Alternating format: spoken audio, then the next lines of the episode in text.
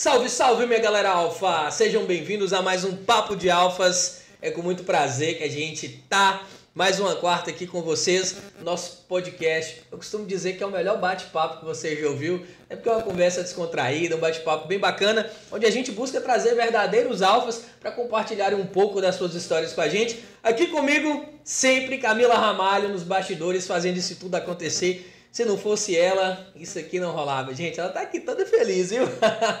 Vocês têm que ver. E hoje está com a gente aqui Cabo Monteiro, famoso Superman. Você é, tá doido. Ó, você tá parecendo Clark Kent, né, velho? Tem, tá... tem, caráter, Daqui né? Daqui a pouco você arranca aí. Mas faltou, viu? e aí, Monteirão, seja bem-vindo, meu amigo, o nosso bate-papo, o nosso podcast. Compartilhar um pouco da sua história né, com, a, com a nossa galera, com os nossos alfas hoje. Com grande honra né, que a gente traz você aqui. Eu agradeço pelo convite, a gente vai estar à disposição aí, falar com seus é, telespectadores, né, que estão aí nos assistindo, que estamos aqui para tirar as dúvidas, conhecer um pouco da nossa história e o que você falar, a carta tá branca. É carta branca, é carta aberta, carta então? Branca, então tá bom. Vocês viram aí, né, gente? O homem deu carta aberta, a gente pode falar o que, que quiser hoje aqui, que ele vai responder tudo.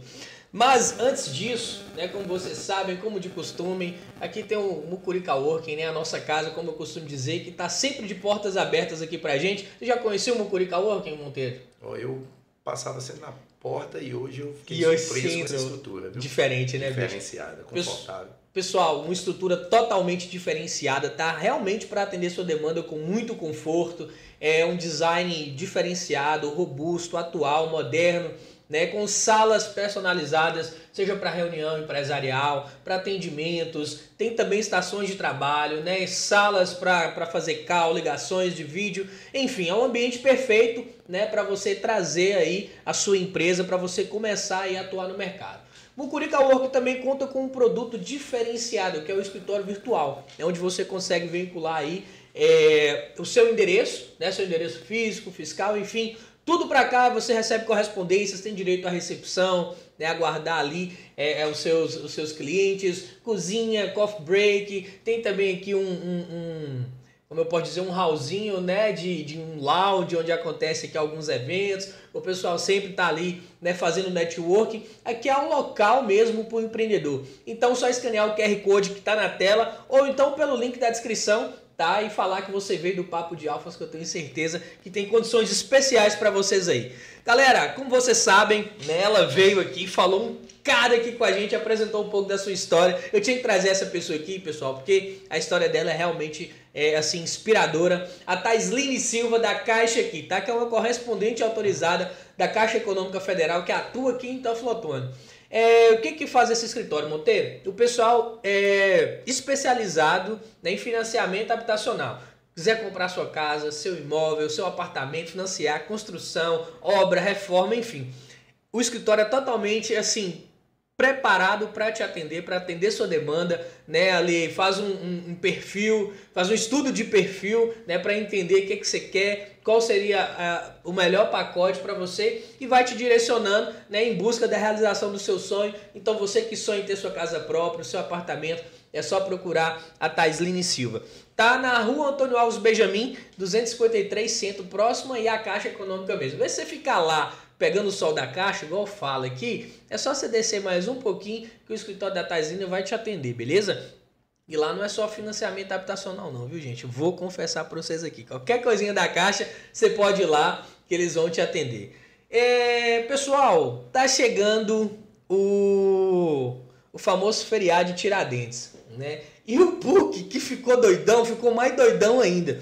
Porque tá sempre trazendo descontos aqui pra gente e agora inventou um novo cupom de desconto. Além do PUC doidão, tá? Que vai estar tá ativo novamente, tem o PUC Tiradentes que você vai conseguir 15% em todas as suas corridas. Então é só baixar o app e usar o cupom PUC Tiradentes. Ou se você também já tiver, pode usar o PUC Tiradentes aí até o dia 21, tá? Não perca essa oportunidade, porque eu tenho certeza que suas corridas que já são baratas vão ficar mais baratas ainda. Atravessar a cidade aí para onde é que você quiser o PUC te leva com segurança. Cara, essa sacada de aplicativo de mobilidade urbana, isso é massa demais. Massa demais. A gasolina só sobe, combustível sobe, você não precisa estressar dirigindo, você pode ali fazer suas viagens tranquilo, pegar seu celular, conversar com seus clientes, né, com a pessoa que você quer, chega no seu destino tranquilo. Pra galera que gosta de tomar uma biritinha aí, que gosta de tomar uma, vai e vem com segurança, né, Monteiro? É, e fora que a concorrência hoje também ela diminuiu o preço com a chegada do PUC, né? Sim, aí tiveram que tentar é, alguma coisa, porque é. eu, mas ainda assim é, não conseguiu alcançar, não, é, porque. o PUC faz essa diferença. O PUC é diferenciado. Mas vamos lá, é isso aí, tá? Não esquece PUC Tiradentes para vocês aproveitarem 15% de desconto. Hoje eu tava com. Fui levar minha sogra hoje, né, no, no, no no médico e tal, a gente batendo papo, ela, ah, Kathleen, eu vi lá, viu, que já tem cupom de desconto do PUC. Eu vou precisar essa semana e vou utilizar. Então, é isso aí, dona Kalena. Ó, só chamar o PUC que vai estar tá com 15% de desconto aí para te levar, tá? Até eu tô andando de PUC, então, quem dirá ela. O interessante é que o PUC abriu várias, vários leques de oportunidade de emprego. Então, isso é essencial, isso a gente tem que valorizar. Sim, com certeza, velho, com certeza. Eu, eu sou suspeito a falar sobre o empreendedorismo, né? Sobre essa questão de gerar oportunidade, gerar é, é, esse movimento da economia. Porque eu sou um apaixonado com o empreendedorismo, com o mundo empresarial, cara, e sei o quanto é, é os empreendedores sabe, apanham para chegar ali, é estado, é imposto, é aquilo, é aquilo, outra dificuldade para tudo, mas o cara com muita garra, com muito esforço vai lá e consegue não, melhor, não só melhorar a vida de todas as pessoas para quem ele presta aquele serviço, mas também, no caso, para uma assim, para vários colaboradores como o PUC trabalha. Na verdade, não tem essa relação de vínculo empregatício, né, a, a o, o, aplicativo com o motorista, mas abre a oportunidade para o cara ganhar seu dinheiro. É, acaba gerando, é o, é o emprego informal, mas gera emprego. Ele tira aquele cara que está na malha, sem condições de trabalhar, e dá ele a oportunidade de gerar, gerar receita. Sim. E gerando receita, ele aquece o quê? economia do município. Então isso faz a diferença Ah, com certeza. Nossa, toda a diferença. Mas aí, gente, é o seguinte, vamos lá, né? Sem mais delongas, vamos saber um pouco mais Monteiro, né? A gente, todo mundo conhece Cabo Monteiro, mas quem é o Cabo Monteiro de fato, né? Suas origens, é de Teoflotone mesmo, seu nome de verdade, porque, né, aí é o seu nome de guerra, o nome da polícia é o Cabo Monteiro, né? Conta um pouco da sua história pra gente, meu amigo. Ó, oh, o Cabo Monteiro é filho de Dona Conceição, né? Em memória, né? Perdi minha, minha querida mãe. É, criou a gente praticamente sozinho. Meu pai teve uma, uma presença, mas não foi tamanha como a minha mãe. Então, minha mãe, para mim, ela foi referência sempre. Minha mãe e minha irmã Girlene. Minha, criou a gente ali sozinho, com dificuldade. Vem de família humilde, minha mãe veio da roça é, criou todos esses filhos, uma senhora negra, trabalhando em casa de família. E a partir dali nós nos tornamos reflexo da, do que nossa mãe nos ensinou: respeito, dignidade, caráter. E o Cabo Monteiro foi isso, um cara que se esforçou e foi na, como se diz, não só o Cabo Monteiro, mas o Reinaldo Monteiro, né? O Reinaldo Monteiro foi de em contramão do que o mundo ia me oferecer. Nossa vida foi praticamente morando em aglomerados. Aglomerados, mas a criação de minha mãe e minha irmã sempre fez a diferença nas, nas nossas vidas. E com tudo para ser contra, nós conseguimos mudar a realidade. Por isso que eu acredito é, no que você falou, no empreendedorismo, na vontade de crescer. E um exemplo, eu tomei três bombas na terceira série. Três bombas na terceira série é praticamente o cara encaminhado para pai, né? Não, sai da escola, desiste. É, não que, que, que seja, porque antes as pessoas não entendiam o que era um DTH, o que era um grau de autismo. As pessoas, porque hoje é, é, a gente tem que entender isso e hoje a gente passa a entender, entendeu? Um déficit de atenção. E aí as pessoas ainda falavam, ah, não tem condição, vai. Aí consegui passar. Hoje o Cabo Monteiro trabalhou, vendeu pro colégio, geladinho, carregou frete trabalhou de, é, é, limpei banheiro na rodoviária, depois lanchonete. E você depois... tinha quantos anos, Monteiro? Isso Como foi essa a história? A gente começou, eu come... na verdade, a gente começou, tra... meus irmãos, minha irmã, começou a trabalhar por volta de 6, 7 anos de idade. Vocês são quantos irmãos? irmãos? Nós somos seis. seis. Cinco homens e uma mulher. Nu. É, Minha irmã sempre. Protegida, né? Bem É, protegida. Na, na, na verdade, ela não era protegida, ela era protetora. Era que protegia a tá molecada toda. Minha né? mãe cortava a gente no couro, moço. Minha mãe criava a gente ali no na, na, na negócio. Quando vinha minha irmã, a gente corria para ela para proteger.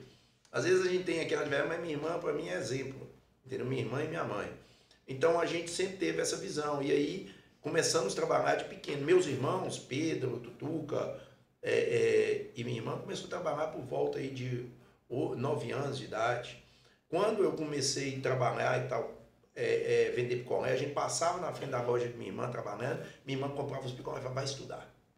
Vai estudar, a gente dava o nega e ia vender picolé de novo. Pega, ia lá e É. pegava mais um carrinho, né? Isso, aí nós passamos por dificuldades, mais dificuldades ainda do que a gente passava, a galera, meus irmãos desempregados. Eu fui trabalhar de guardinha, trabalhando no supermercado Telma, com 12 para 13 anos. Aí trabalhei até os 14. Então você começou ainda bem antes disso, né? Bem Isso. jovenzinho, né? É, aí antes a gente já, por volta de 10 anos, já trabalhava ali, querendo ter um dinheirinho para ajudar em casa. Sim. E esse dinheiro que eu, eu lembro disso até hoje, eu recebia 55 reais, que era o salário na época. Desses 55, eu entregava, eu tinha que entregar para a mamãe, né? Os 55 reais. Só que se eu entregasse para a mamãe, ela me dava 5 reais. Mas se eu entregasse para a NEM, que era minha irmã, ela me dava 10, 10 ou 15. Ah, então tá bom. Então eu né? entregava é, 55 e ela me dava 10. Eu saía alegre. Você sabe o que que era a alegria nossa? Tinha uma bicicleta, pegava meu irmão, que é diferença de mais novo, um ano, ia lá, o dinheiro dava para mim comprar, eu lembro como hoje. Duas caixas de bombom, dois pão com mortandela e duas maticolas. Rapaz, aqui era felicidade. Você tá doido. E aí a gente é, é, foi galgando espaço, crescendo, estudando, correndo atrás, fomos quebrando paradigmas, quebrando paradigmas. E a partir dali eu consegui o meu primeiro emprego, né, com carteira assinada, que foi na rodoviária. Aí logo quando eu comecei, que eu ia trabalhar no banheiro da rodoviária, comecei, tive a oportunidade de trabalhar na lanchonete é, é, de Afonso. Fui trabalhar lá, só que eu sou o seguinte. Aí você vai falar comigo assim, moço, não tem, mas esse trabalho não canto demais. Você deve ter 100 anos, não é? Eu, tipo assim, eu tô aqui com você. Você me deu uma oportunidade, eu vejo que é melhor. Meu patrão, você sempre vai, é o que eu falo com todo mundo. Pense em respeitar quem te dá as oportunidades, ser leal, mas pense que quem tem que crescer é você. Você também tem que crescer, você também tem que aprender. Quando o cara fala assim, ó, eu trabalhei 35 anos nessa loja ali, e essa loja cresceu e ficou gigante, e eu trabalhei 35 anos e saí aposentado. Eu falo, meu amigo, me desculpe, mas não é mérito para mim não. Sabe, o mérito para mim é você crescer, porque o seu patrão sempre será patrão e você sempre será empregado. Então a gente tem que sempre motivar o empreendedorismo que você falou aqui. Às vezes fala, não tem mais. Não, não, realmente é. Tem alguns patrões sim, que o cara acompanha o crescimento da loja, mas tem outros que estagnam. Entendeu? E o próprio patrão ele não cresce. Entendeu? Então essa é a diferença. Aí depois eu saí da, da, da lanchonete, já tive a oportunidade na, na portaria da rodoviária, coibindo ali meus amigos, almoço parceiro, almoço parceiro, você lembra? Almoço parceiro e segurando saco. Depois é, fui trabalhar de taxista, depois fui ser mototaxista, depois fui ser, trabalhei na, numa construtora, num almoxarifado, depois fui ser frentista, depois fui ser chefe de pista, chefe de uma churrascaria. Aí tive uma oportunidade de entrar no processo seletivo no CIA, na cadeia dos menores. E ali na cadeia dos menores, é, no CESESCO, né, antigo CESESCO, é, tive a oportunidade de estudar, estudar, ter a chance de estudar e conseguir passar depois. De, e é uma coisa que eu gosto de falar para as pessoas, aproveitar a oportunidade aqui. Nunca desista do sonho de vocês. É, todo, como se diz, todo o tempo, todo o ambiente pode parecer estar contra, contra você, mas Deus tem um propósito na sua vida. Deus, e quando Deus já escreveu, nada muda. Eu tentei prova da, da PM durante nove anos, 15 vezes. Eu tinha tudo para me desistir. Meus irmãos falavam, vai virar o mudinho da praça. vai virar o mudinho da praça. Vai andar com os policiais aí, É, sem ser policial, É, né? não, e aí eu, eu esqueci de, de mencionar, eu fui vigilante de banco também, o qual eu me orgulho muito de ter sido vigilante, entendeu? Que eu sei que é uma, uma luta, principalmente o cara ele incute aquela ideia de vigilante ele é CLT. A qualquer momento eles podem dispensar. Então, isso, e é um trabalho árduo, um trabalho sério, um trabalho dedicado. E aí, a gente, a, a, gente conseguiu, eu consegui entrar. Isso que é pesado foi que eu passei na prova de agente, de, na época agente penitenciário, hoje policial penal, né? É, fiquei segundo excedente. E meu irmão passou. Meu irmão quebrou a, as pernas quebrou as pernas e eu tive que levar ele para o concurso. Nossa. Quando eu cheguei lá, aquela galera toda, e era meu sonho. Lá, é, lá, lá não queria ser polícia, não. Hoje é mais polícia, né? Penal, mas não queria ser polícia, não. Era o meu sonho. Ele estava ali no meu sonho. E desde criança, Monteiro, sonho seu? Tá desde criança. É mesmo? Desde criança, meu sonho é, é, era ser polícia, era poder contribuir. Então você passava por todos esses locais, mas sempre visando aquilo que você queria, né? Visando. Eu posso falar que eu realizei um grande sonho na minha vida, que foi ser policial militar. E minha vontade era ser policial militar. Não que as outras polícias não são essencial. Se eu tivesse entrado, tanto que eu chorei quando eu não, eu deixei meu irmão, a galera vem cá, você conseguiu e tal. Aí eu, não, tô excedente. O primeiro excedente eu chego lá de calça. Moço, tem que respeitar o sistema, não tem jeito. Aí eu voltei. Quando eu voltei de carro sozinho, eu vim chorando e tal, aquele negócio todo. Só que eu tinha feito uma prova da PM. Eu tinha feito uma prova da PM. Seis meses depois, veio o resultado, né? É, três meses depois veio o resultado. Eu passei na prova da PM. Nossa. Só que eu passei excedente. Ó, pra você ver como é que Deus faz as coisas. É, por mais que você vai ver meu currículo, é, você fala assim, pô, você, eu tenho uma dificuldade e estou melhorando o meu português a escrita do meu português. Não tinha dificuldade em redação. Não tem mistério em falar isso. Igual eu te falei, eu vou, vou contra a curva. Vou contra a curva, contra o vento. E aí eu tinha essa dificuldade, eu não conseguia passar nas redações. Eu passava na prova, não passava na redação.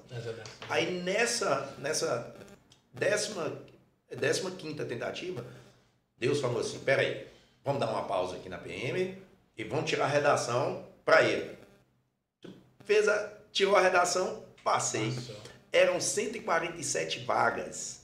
Eu passei em. Acho que foi 1030 ou 730. Ó, pra você ver o tanto de gente. E eu lá na rabada. Só que aí de moço, eu passei. O que, que eu comecei a fazer? A cara no físico. Treinar o TAF. Treinar o TAF. Aí é, foi nas questões eliminatórias, eu entrei nas 146 vagas. Na, nas 146 vagas. Aí a PM chamou, acho que foi 30 ou 40 excedentes ampliou, mas eu, graças a Deus, consegui. Então Deus havia um propósito meu na PM. Então, é, eu posso falar que eu fui, nessa época, um milagre de Deus. Monteiro, é, você está falando tudo isso aí, né? Que você veio de uma, de uma origem bem humilde, é, sempre trabalhou, né? Buscou ajudar seus familiares dentro de casa, também buscar o seu crescimento pessoal e profissional, tanto que quando você via oportunidade em algum lugar, você ó, abria as portas e ia mesmo.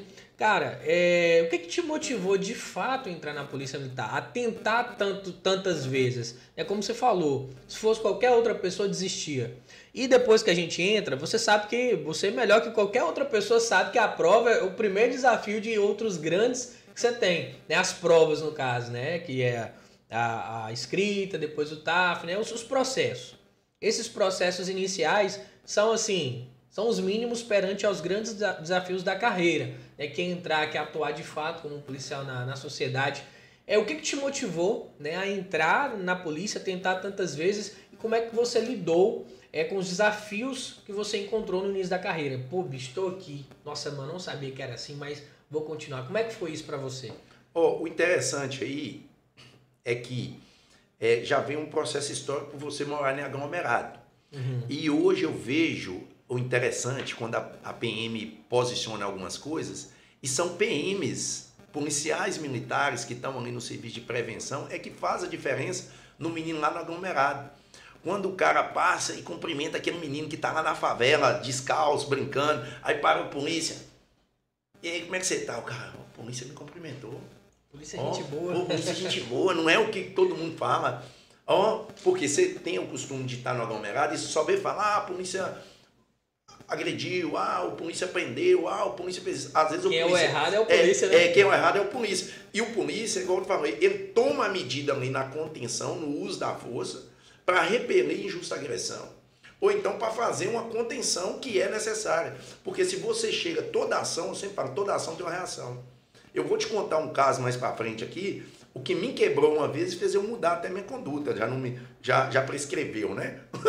já prescreveu. É, então, o que, que acontece? Isso muda a realidade da gente. Faz a gente começar a olhar o policial. Por mais que você, quando é humilde, é, humilde na, no aglomerado, é, você é, só tem duas brincadeiras. São, são brincadeiras que não tem brinquedo. Aí é polícia, ladrão, brincadeira de herói, rouba bandeira. Essas eram as brincadeiras e pique esconder.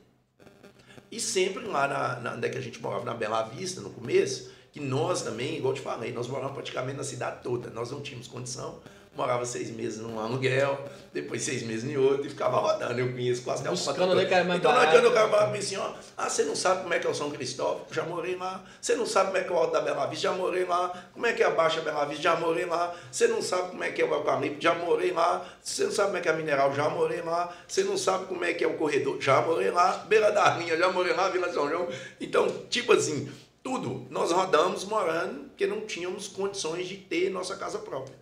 Até minha mãe, até minha mãe conseguir adquirir, junto com meu pai, meus irmãos, conseguir adquirir um casebre que hoje é, melhorou e deixando, conseguimos dar a oportunidade de minha mãe ter uma casa a qual ela partiu sabendo que foi dela. Então, quando eu, eu, entro na, eu entrei na, na, na, polícia, entrei por conta disso mesmo. Eu admirava o policial militar. Tipo assim, às vezes a pessoa ela não. Eu sempre falo isso e às vezes a pessoa começa a ver o porquê que eu me tornei o policial que eu era. Hoje eu já mudei. Eu já mudei muito. Mudei muito. Primeiro que Jesus entrou na minha vida. Eu converti lá na Vida e Paz com o pastor Rodrigo. O cara ficava na minha mente toda hora que eu contava. Assim, ah, vai na igreja, na igreja. Uma vez eu estava até com essa roupa. Eu falei, oh, mas eu preciso é, é, arrumar a gravata. Ah, vou ali naquele crente velho ali que sabe. Que sabe. Ele sabe fazer. A, a gravata. Ah, é, Ô, Aline, botou a gravata, a pastora veio, colocou, eu nem lá. Depois você vem aqui, não, depois eu venho. Aí teve uma vez que eu entrei, e ali eu converti, ali foi plantado em mim, ali é, eu comecei a mudar. E também, eu, eu sempre falo com as pessoas que a personalidade não muda, o caráter da pessoa não muda mas a personalidade dela muda. Agora, o que, que, que, que, te levou a esse processo de conversão? Você já tinha uma relação com Deus antes? Você já acreditava em Deus? Você já tinha alguma religião? Como é que foi esse processo Rapaz, de conversão para você? Bem sincero, bem sincero com você aqui. Sim. Rapaz, foi término. o cara, é, é, a, a namorada terminou comigo na época. Aí eu, aí eu tinha duas oportunidades Colei com o Chico Dupin, viu? Chico Dupin, tá aí. Moço, vem aqui que nós vamos fazer um rock, não sei o quê e tal. Aí eu virei falei com ele, falei, vou. Só que aí, bicho, eu, na hora que eu tava passando na porta da igreja, o pastor entrou no meio da, da rua, pastor, não, vem cá, vem cá, vem cá. Falei, moço, quer saber de uma? Eu vou entrar nessa igreja. Aí entrei na igreja, chegou, deixei o carro, falei, não vou não, acho que eu não vou mais não. Deixa esse esquema aí pra lá, não vou, não vou mais não. Aí fiquei Fiquei. Era um culto, nesse, né, Era um culto. Entrei, encostei meu carro, tanto que eu encostei na época eu era folgado pra caralho, bicho. Eu mesmo eu era folgado. Aquele negócio, o cara com um tanto de cadeira na, na, ali na, no fim de tarde, colocava negócio, não podia, também não podia estacionar. Não, eu não podia estacionar, nem ele podia colocar a cadeira. cadeira. Eu cheguei, arranquei as cadeiras, coloquei meu carro e, ó, fala que é de Superman. E, e fui pra, entrei pra igreja. E ali Deus mudou minha vida. E ali Deus mudou minha vida. Então, tipo assim, é, e foi o que me deu suporte para me suportar muitas coisas. E você continuou indo? E aí eu continuei indo e tal. Nessa ideia posterior, eu, eu terminei o relacionamento novamente, mas eu já estava. Mas você voltou o relacionamento? Voltei. Voltou, então Deus é, abençoou para você é, voltar. É, aí depois terminamos, mas Deus é, é, é, faz tudo da maneira certa. Sim. Entendeu? Faz tudo da maneira Com certa. Certeza. E hoje a gente tem essa visão que Deus vai constituir e restaurar a família que é o principal na vida do homem. Mas voltando ao assunto que você me perguntou sobre entrar na PM, é, e o que eu estava te falando, que as pessoas elas têm uma visão seguinte, principalmente quem vem da, da favela. Às vezes você está ali batendo uma bola, para você que às vezes critica polícia, o, o, policial militar, o policial militar que às vezes fala, ah, o polícia persegue o negro. O polícia é negro. O polícia é negro. Ah, o polícia persegue o pobre. O polícia é pobre. Agora que deu uma melhoradinha. A polícia é pobre. Ah, mas a polícia está fazendo isso. Não, na verdade não é. O polícia conhece a realidade. Lógico que em, todas, em toda sua regra tem exceção. Tem aquelas pessoas que é, é, é, fazem pelo, por si e não pelo outro. Então isso aí, às vezes, entra, entra em choque. Então o que, que acontece? É, você está batendo uma bola, vou te dar um exemplo, você estava na mineral, morava na mineral, na carne, pé carne para mim. Você estava na mineral, água batendo a bola. Chegava na época, os caras do movimento lá. Aqui de essências, né? Já, já afinado, né? É, chegava lá, a gente tava batendo a bola, os, os meninos lá. Chegavam assim, ó, nós meninos. Parou a pelada suas, suas, agora é nós. Ah, moço, mas não. Vocês vão discutir com nós? Os traficantes. Chegava, ia bater bola. E falava assim, ó, você, eu sei questionou, você vai ficar pegar a bola para nós. E aí você incutia aquilo você, pô. Ou você decidia ser aqueles cara, igual eles, de chegar e parar a pelada. É, eu quero ser igual esse cara. Eu quero é... ser aquele cara. Ou você incutia o senso de justiça e falava assim, um dia eu vou mostrar para vocês. Um dia eu vou mostrar para vocês.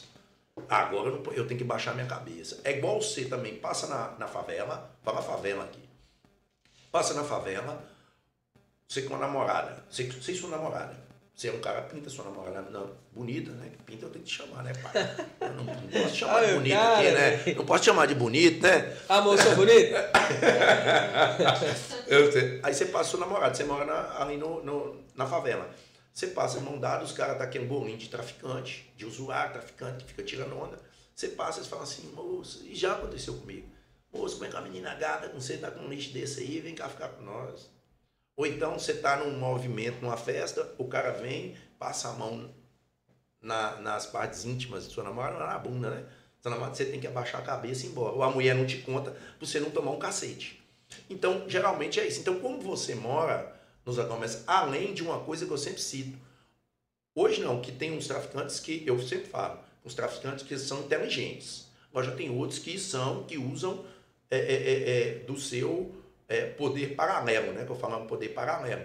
Que eles chegavam em si, quando eu não era polícia, eu descobri isso hoje, o pau quebra para eles. Aí o que, que acontece? É, você chega e tem uma fila.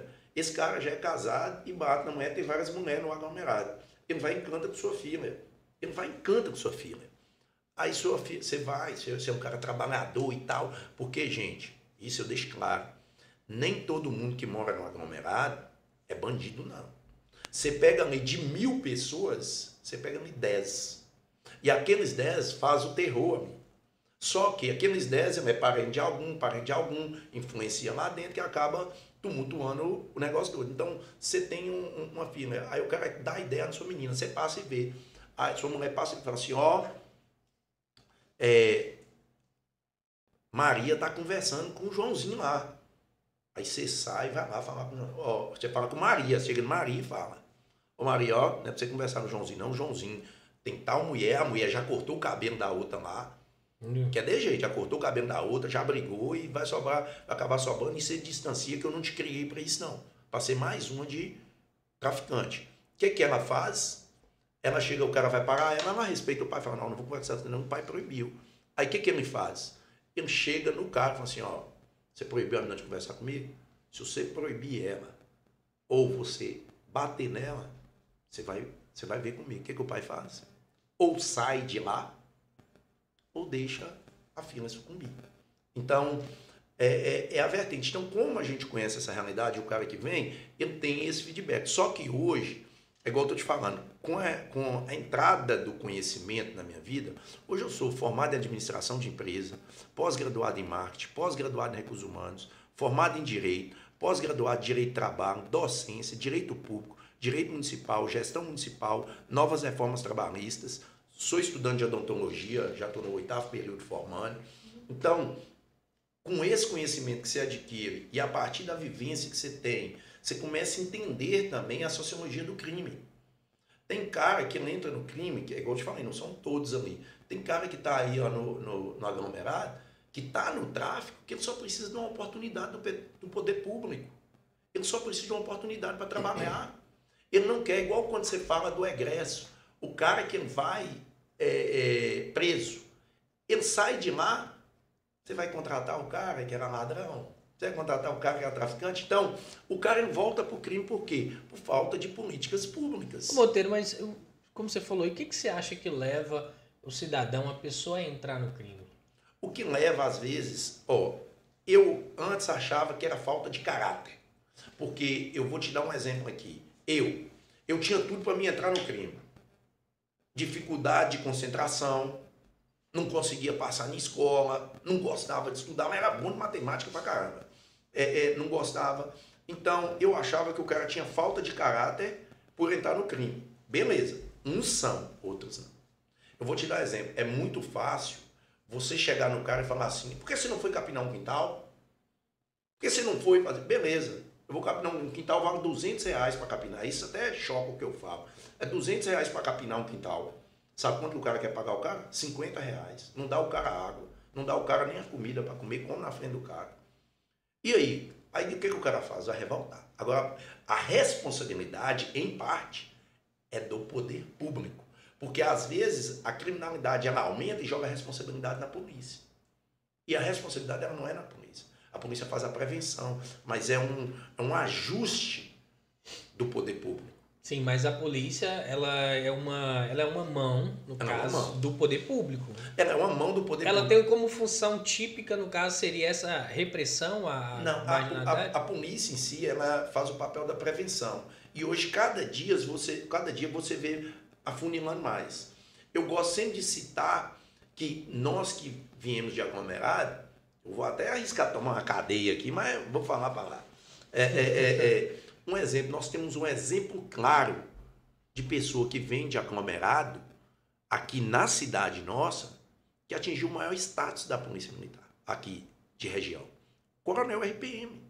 Coronel RPM daqui era do é, Pindorama, eu esqueci o nome, chama lá. O Pindorama, Pindorama Felicidade. É, é, não, não, solidariedade. solidariedade. Eu nasci de, lá. De lá. A família do cara foi mascate, o cara foi mascate. Nasci lá no Pindorama. É, é, aí você pega o cara, o cara se torna referência, pai. Aí você pega tudo contra o cara.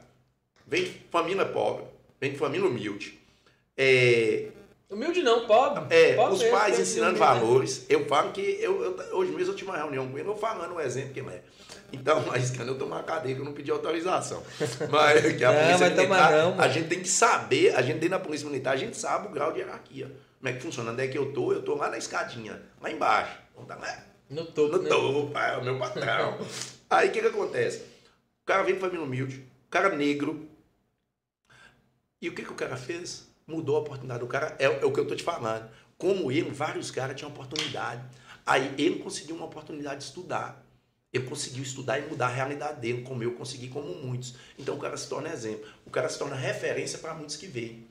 Entendeu? Então, tipo assim, então o que leva o cara? O que leva o cara é a falta de, de oportunidade, falta de estrutura familiar.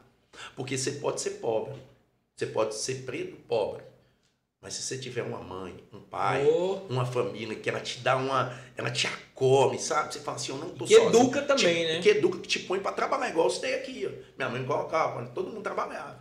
Hoje a gente aqui na, na, na, cidade, a gente tem essa possibilidade. E como eu falei, dei um exemplo aqui que dentro da nossa instituição é maior. E eu, dentro da instituição, sou menor. tá? Sim. Falei do maior, falei do menor. Então, o que, que acontece? Entre essa, é, esse meio, há várias pessoas nessas mesmas condições que se esforçaram e não entraram para o crime, que se esforçaram e mudaram sua realidade. Então, o que a gente tem que fazer, que, que tem que fazer, primeira coisa, é fortalecer a família. É fortalecer a família.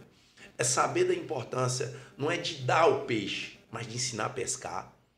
Hoje, uma coisa que me choca muito é a falta da guarda mirim. Para as pessoas que não sabem, a guarda mirim ela mudou a realidade de muitos desses jovens. Eu vou te dar um ah, exemplo. Quantas o pessoas... próprio prefeito Daniel Sucupira foi guardinha na minha época. A Elvis Passos. Elvis Passos. Eu não tenho certeza se o Coronel foi, mas eu tenho vários, vários policiais foram, é, é, é, é delegados foram guardinha, se boiar até juízes foram guardinhas. Ah, com certeza. Então, eu acho que a estrutura, uma coisa é o trabalho, é o trabalho infantil.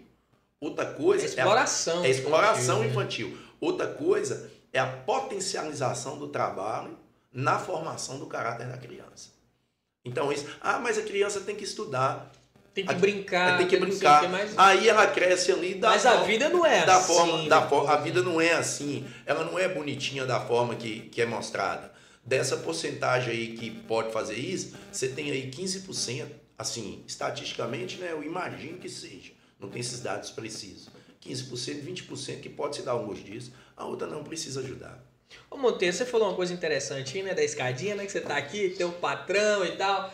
E pelo que eu vi, você sempre foi uma pessoa, né, um cara com uma personalidade empreendedora, né, que inova, que busca inovar, que tem um, um, um caráter de liderança, né? Que isso, isso a gente desenvolve, as pessoas se desenvolvem é, a liderança com o tempo, mas tem uma é intrínseco a outras pessoas, né? E é visível que você tem essa, essa qualidade de liderança, né? Onde você passa, né? Inclusive você hoje é líder da Aspra, né? E vai falar isso. É, cara, é possível empreender sendo agente de segurança dentro de um concurso público, trabalhando para o Estado? É, não sei de que forma, se dentro mesmo da instituição você tem a liberdade de empreender, né, de fazer coisas novas, porque veja bem, empreender não é só a placa de um negócio, né? Claro, não é só um CNPJ. É, como é que são? Como é que é a, a, a, a relação de empreendedorismo com concurso público? Porque assim, uma vez eu perguntei um, um político, né, tal, um, tal um diretor de uma creche, grande amigo meu, há empreendedorismo em todo lugar. Ele me falou um termo diferenciado que para mim com divisor de águas foi o empreendedorismo social. E eu descobri que há empreendedorismo em todo lugar, mas eu não entendo muito bem ainda como é que é essa questão do empreendedorismo dentro é, de uma instituição né, onde você está ali concursado, trabalha para o Estado, enfim. Como é que você vê isso? É, o que, que acontece? A polícia ela é clara a critério de sua dedicação exclusiva. Isso aí é, é notório. Você pode empreender dentro da própria polícia através de, de, de ações sociais. Porém, mesmo, igual você falou assim, na cadeia, eu tenho que saber qual é o meu lugar na cadeia de comando. Entendeu? Eu estou lá na base, eu tenho que respeitar meus superiores. Eu posso estar cheio de ideias. Se aquele superior meu lá, ele não abraçar a minha ideia, eu não consigo expandir ela. Você não pode não, executar. Não posso executar. Isso é disciplina e hierarquia. É pilar da polícia militar. Mesmo que fosse trazer grandes benefícios Me, Mesmo, pra... mesmo. Eu tenho que o quê? Eu tenho que levar ao, a, a que eu tenho que saber vender o meu peixe. Eu tenho que ser um marqueteiro. Saber vender. Você é vendedor mesmo. É, né, vender para o meu comandante. Eu vou te dar um exemplo hoje. Hoje eu tive uma, uma reunião, né? fui recebido como diretor regional da ASPA pelo coronel RPM. Levei para ele uma proposta sobre é, prevenção, prevenção à depressão e suicídio. Coincidentemente, tinha acontecido um fato ontem, eu já tinha planejado a reunião já para isso.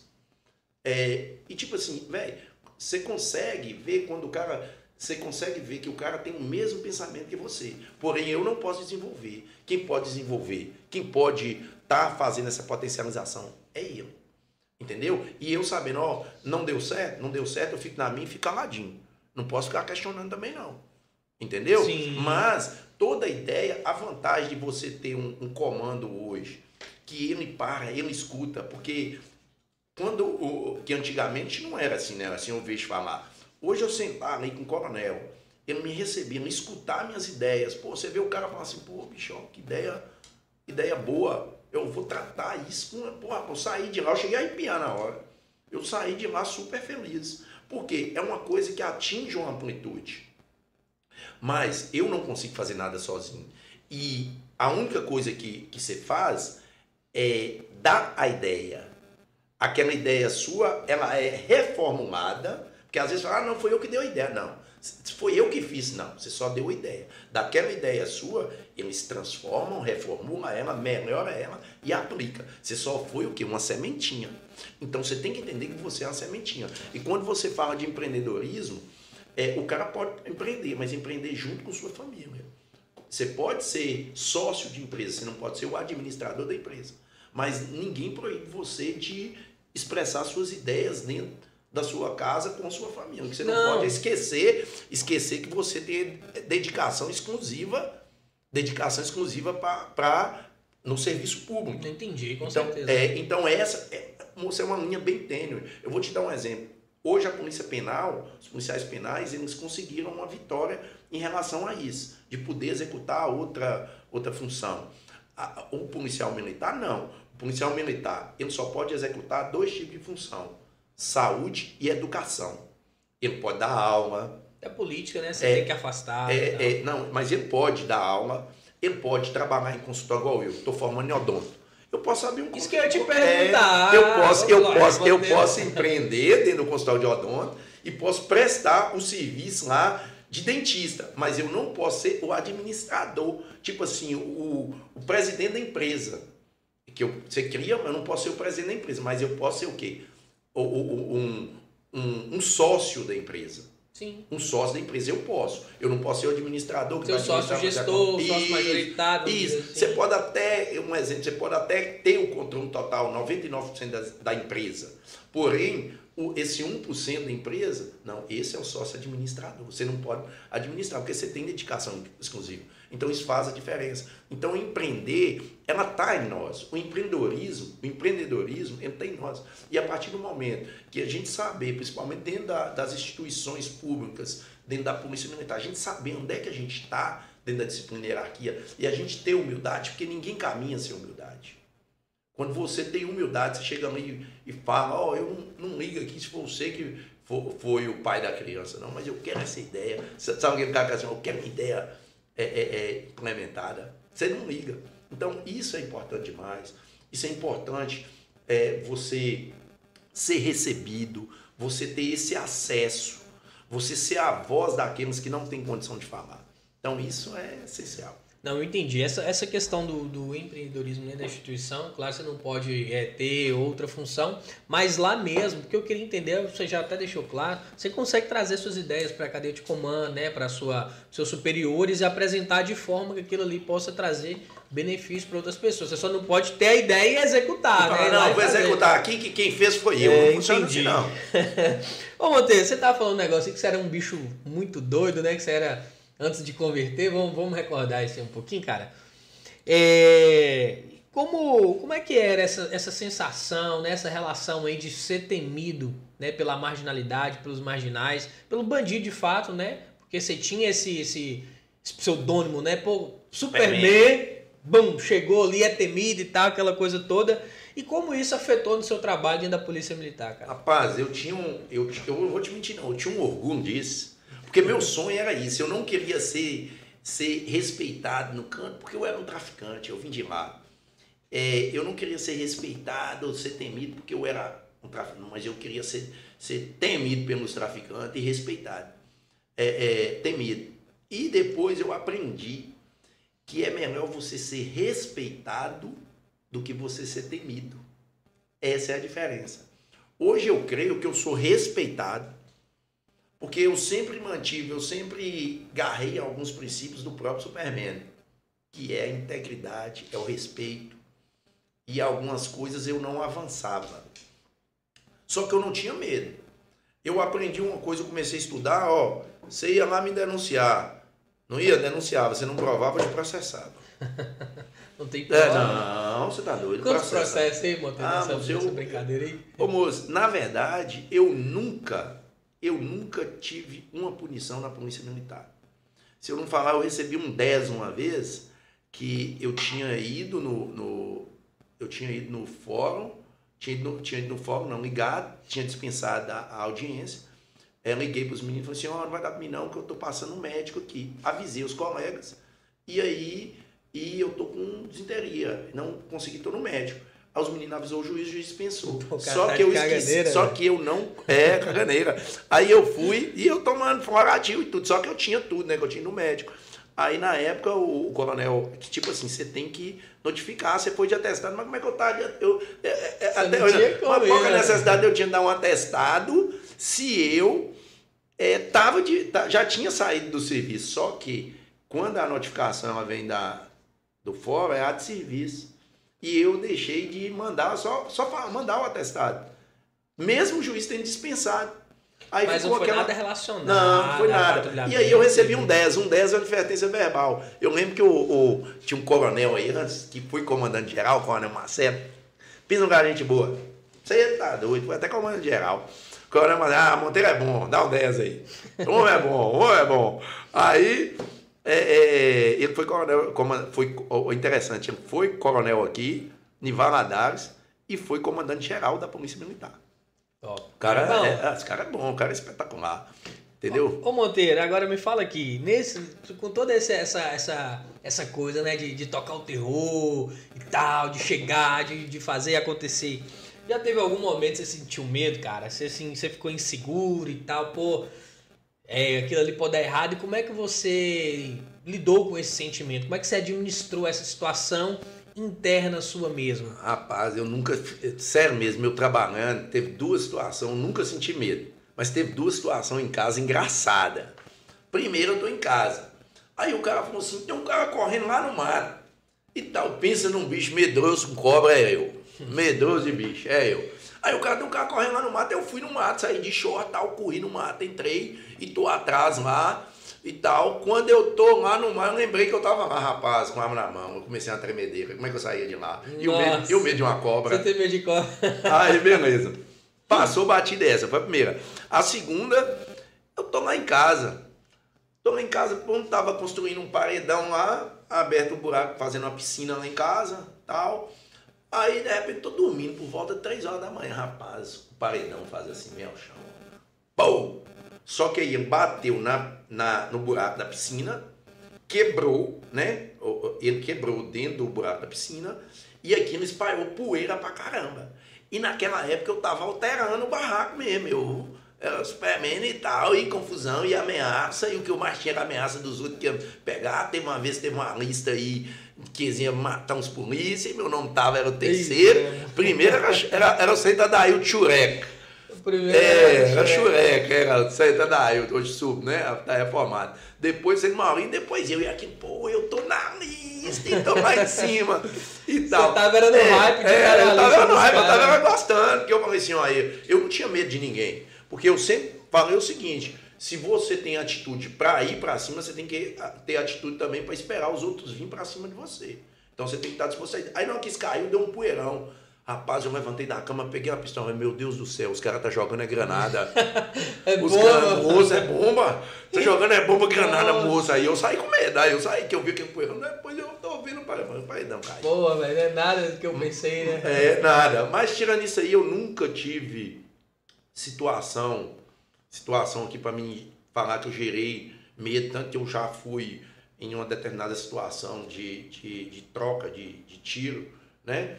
É, o cara tirou em direção a mim e disse, não me chocou, não tive. É, troquei também lá na porta da casa de minha mãe, também não, não tive problemas, problemas com isso, de, de ter medo, pelo contrário, eu ia pra cima e fui sozinho. Lembro de eu ter subido no mundo da com que eu gostava de usar um shortinho, usava um shortinho, peguei uma pistola, coloquei na cintura e subi o morro sozinho. Aí, mas chamei reforço. Na época, o Coronel Barreto estava assumindo. Aí o cara no Copom, é um caso engraçado, eu no Copom, ó, prioridade aqui. O cara tirou de mim aqui na porta de mamãe. O cara, que desgrama é essa? Que mamãe é essa? Quem é mamãe? Quem Quem é mamãe? você? Quem é mamãe? Aí eu tô, moço, Monteira. Aí o Lucas identificou minha voz, né? O Lucas entraram no Copom. Ô, moço, ó, montei a prioridade na rede, montei trocando tiro lá na, na água mineral, na pé da casa da mãe dele, na rua de cima da mãe dele. Aí a galera já sabia que mamãe gostava de polícia. Mãe fazia é, pé de moleque, bombos, polícia, gostava. Por isso você virou É, polícia, é, né? aí os caras foram pra lá. Aí subiu lá em cima, o Coronel Wagner tava subindo aqui, me, assumindo aqui, na época do Coronel Wagner, colocou um ônibus cheio de polícia, subindo pra lá, prendendo os caras e boa, mas sem desacerto. Agora, uma coisa você falando aí de, de medo, eu vou até contar um caso, o que também mudou muito minha conduta, logo quando você entra na polícia, você entra com aquele gás todo, aquele negócio que você é o pica da galáxia e ninguém é. Entendeu? E eu sempre usei a- no- o giro, você lembra do giro? Andava de costa, fuzilzão de costa, que não tem todo. Fui abordar um cara e a gente tinha um costume de abordar. E a gente abordava muito, tanto que a época diminuiu o crime, o giro trabalhava pra caramba, giro e, e as outras equipes, né? Mas eu tenho que falar da minha. É, é, trabalhava pra caramba aqui até da, com, São Francisco. E aí eu abordei um cara, não abordei Aí o Francisco cara. era bom de serviço? Era bom de serviço. Aí eu, é, é, é, mão na cabeça, mão na cabeça, e eu tinha trabalhava com o Wilson, e eu aprendi a chamar os outros de desgraça. Desgraça, mão na cabeça, pô, tudo errado, tava tudo errado. Nossa. Desgraça, mão na cabeça e tal. E o cara, sim senhor.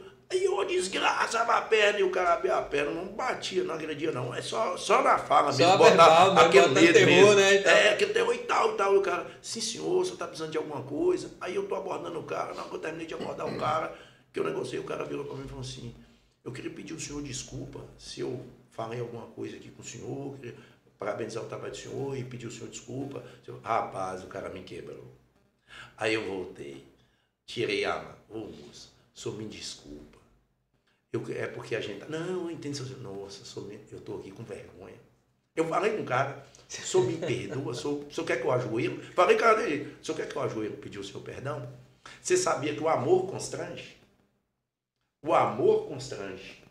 Yeah. É, então, isso aí eu carreguei para minha vida. E a partir daí eu já comecei já mudar meu, meu mês novo, por isso comecei a mudar algumas condutas minhas. E hoje, como cristão, eu procuro. Não sou um cristão excepcional, sou um cristão que erra. Eu tenho consciência disso. Não prega aqui, não prega aqui santidade, não. Não sou nenhum santo também, não. Mas é, a gente está Mas no tá caminho buscando, de né? mudar e buscando cada dia mais, porque sem Deus nada somos. Então, o dia que a gente compreender o verdadeiro amor de Cristo nas nossas vidas, nós nos tornaremos uma pessoa melhor. Show de bola. Pessoal, ó, participa com a gente no chat aí, tá? Daqui a pouquinho a gente vai abrir o chat aí para algumas perguntas. É, fiquem à vontade para participar no chat, mandar perguntinha aí com o Monteiro, tiver algum caso quiser contar. Monteirão, pô, você falou de Sargento Francisco aí, velho. Tio Chicão, um grande ah, abraço. É, pô, Chicão. Chicão é meu tio, velho. É, Chicão é seu tio? É irmão de pai, pô. Ô, velho. Pô, eu via ti naquelas motonas e tal. Pô, você é da polícia também é, tá? Chicão, eu chegar, é, tá, Chicão é top, moço. Aí depois eu fui, né? Já viu a história de Chicão do Zorro? Não, contei. Chicão, não, Chicão foi no 7 de setembro.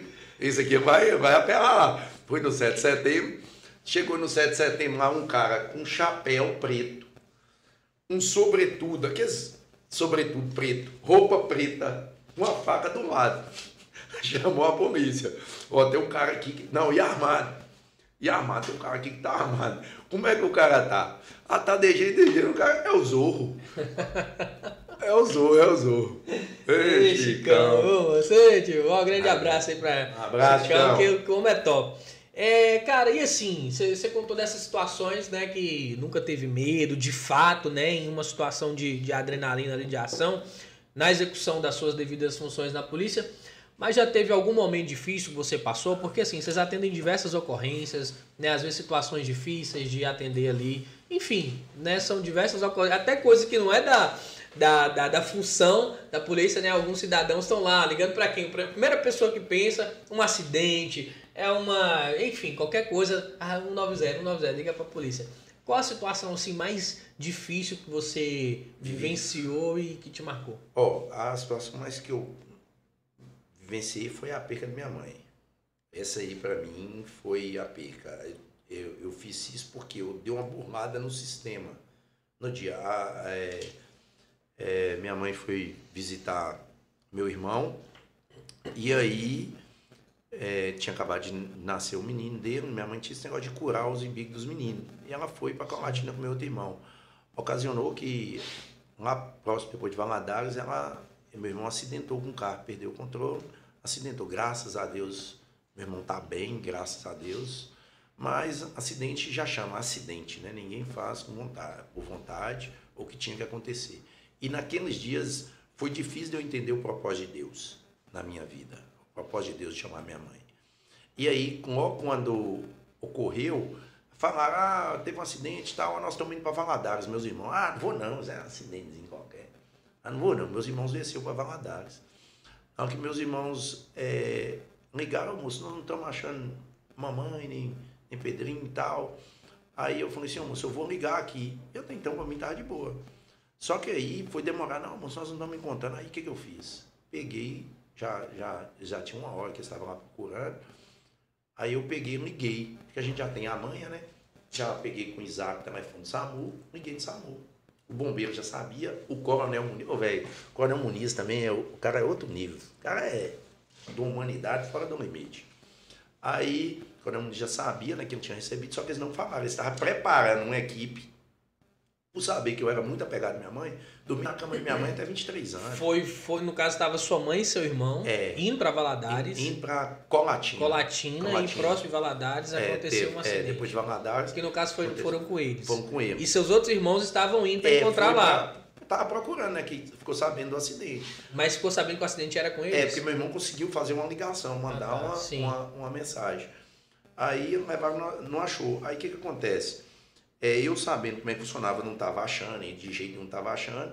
E a, no, no que eu entendi lá, né, quando o Muniz me falou, eu estava preparando uma equipe para me dar a notícia. Eu não tinha, eu não tinha estrutura. Você pegar meu Instagram, você ia ver o pessoal, foi um tanto de gente que não conhecia minha mãe por conta do Instagram. Tem 5 mil seguidores, mais ou menos. É, 5 mil e pouco. E, e, o pessoal via as brincadeiras com minha mãe. Teve gente que foi lá que eu nem conhecia. Oh, eu via você brincando com sua mãe. Eu fazia várias sacanagens com a mãe, que negócio de época de pandemia, zoação e, e tal. Eu tomava demais minha mãe. Dormia até 23 anos na cama. Aí o que, que acontece? Eu peguei já conheci como é que funcionava o sistema. Liguei no SAMU. Oh, aqui é a viatura 10, 190. Aqui é Cabo Monteiro da PRE. O meu número é 145 tal. E falei meu nome. O cara, ô, oh, tal é, é, o acidente lá do, da mulher, é, do o rapaz foi pro regional e o corpo foi pro ML. Ah, Nossa. Não, mas não, o corpo da, da, da senhora foi, rapaz, aquilo ali eu. Na, naquela hora ali, e na época eu tava, tomando, tava tomando uns remédios já. Tava, com, tava tomando, começando a tomar uns remédios. Eu peguei aqueles remédios e joguei para dentro. Joguei para dentro tudo. Mas graças a Deus, Deus repreendeu que tinha. Aí eu passei por uma fase de, de tipo assim, psicólogo duas vezes por semana, duas vezes ou três vezes por semana, é, psiquiatra de 15, 15 dias, é, tipo assim, pensando em desistir de mim a todo momento mesmo, pensando em desistir, porque a depressão, a depressão ela, ela começa a caminhar com você. Ela começa a caminhar e você não vê. Aí o que que eu falo? O que que fez a diferença? Por que, que você me perguntou alguma coisa que marcou? É, critério de negócio. Foi esse sistema, porque eu tinha o sistema da polícia e conseguia ligar e pegar informação. Aí a PM já tinha montado o pessoal que chamava GAM e eles foram lá para casa me dar assistência. Nós temos uma psicóloga que é a Capitã Samara, que ela é excepcional, pessoa, ser humano, com a gente. Então, fez essa diferença na minha vida. Então, eu posso ser um cara e falar assim, ó, eu recebi o apoio da minha igreja, o pessoal passou, o pessoal foi lá, a PM colocou uma viatura lá na porta, e quando eu, no dia, não tirar a viatura, tipo assim, me dando aqui na espalda, primeiro para mim não fazer nenhuma besteira. Era mais para mim não fazer nenhuma besteira, para saber que estava lá. E eu tive aquele apoio. A capitã Samara todo momento ligando, a, a, o comandante mandou uma viatura fazer ponto base lá. Depois disso, eu comecei a, a, ter alguns ter um, um, problema de depressão mais grave, mais grave. Nunca tive questionamento da polícia militar, questão de atestado. Nunca tive questão. Então, eu posso falar o seguinte: eu realmente me encontrei acolhido na polícia militar, me encontrei acolhido nos meus comandantes. Na época, é, tinha o Tenente Coronel Marim, tinha o, o, o Coronel Muniz, entendeu? Então, eu me senti, naquela época, eu me senti acolhido por eles. E me senti acolhido pelos meus colegas, pelos meus colegas, acolhido pelo pastor e por toda a minha igreja, pelas pessoas que me conheciam, colegas de faculdade. Ah, rapaz, minha, minha galera lá da, da turma da faculdade lá, os caras me carregou na, nas costas. Eu tenho um coordenador que se chamar ele, se falar dele, não era, ele não é um pai, não, falar que ele é uma mãe, né, Francisco? é, odonto, né? No odonto, gente boa demais. E Tipo assim, pessoas que eu brigava na faculdade. Sabe que você tem aquela, aquela rixa com pessoas que você briga e quer matar o colega lá no negócio que você não gosta, né? Rapaz, foi quem foi lá para casa, ó, oh, vamos fazer seus trabalhos. E todo mundo sabia, professor, sendo bem sincero, o professor sabia que não tinha condição. Sim, não tem, é, humanamente falando, passa, foi passa, impossível. Passa a senha, passa a senha para eles.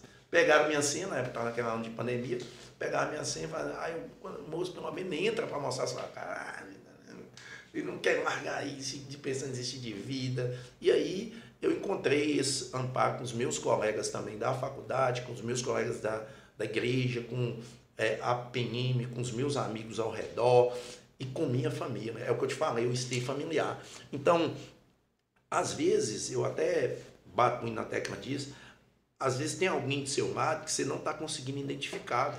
Ele só está precisando de uma conversa.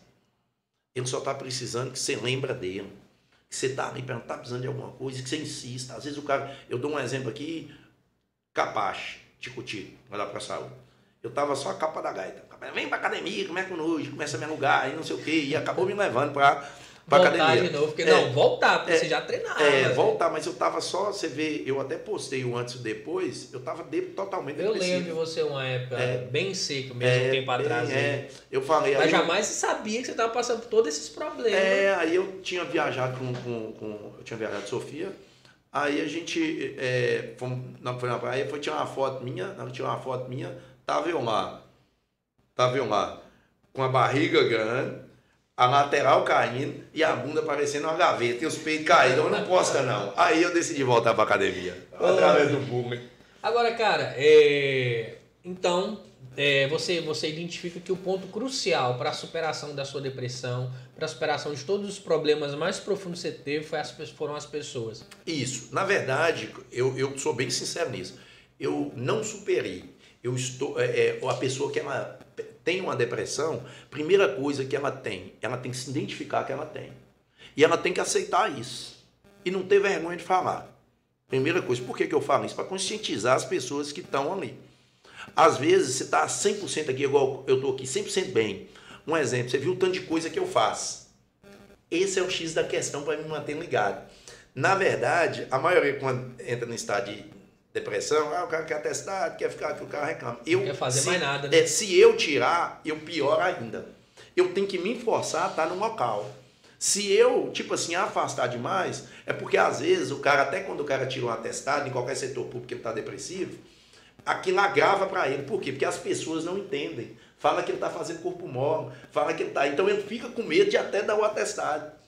Entendeu? De, de, de se afastar para tratar. Porque o cara precisa ir para academia, o cara precisa bater uma bola, o cara precisa viajar, ir numa festa, e o cara tá dando um atestado e tá javando. E tá lá, que, que é assim que a, gente, a maioria das pessoas fala. Isso é em todos os setores. Porque a depressão você não consegue enxergar. A pessoa ela precisa ocupar a mente, ela precisa divertir, ela precisa se sentir, se sentir viva, ela precisa sair. Então as pessoas elas têm que entender isso. A pessoa que ela tem a depressão, ela precisa do seu apoio, não do seu apontar. Entendeu? A gente, é, nós perdemos, eu mesmo eu passei, eu ainda, que eu falei você lembra que eu falei que antes de perder minha mãe, eu já tinha passado, eu já estava com isso já meio baqueado, por quê? Eu tinha perdido três, quatro colegas por suicídio. É, eu perdi um, um, primeiro, na caixa de areia da primeira, do lado, o cara deu um tiro nele. Então, do lado. Aí você vê o cara ali, pum, aquilo você fala aqui não, mas aquilo já te abala. Ah, Se você tiver num, numa troca de tiro, isso não afeta não, mas uma situação dessa, ela te afeta. É igual quando você vê qualquer situação com uma criança, isso vai te afetar. É, depois, um outro colega nosso, por questão de transferir ele para um, pra um, pra um outro local, ele entrou num carro e tirou sua vida.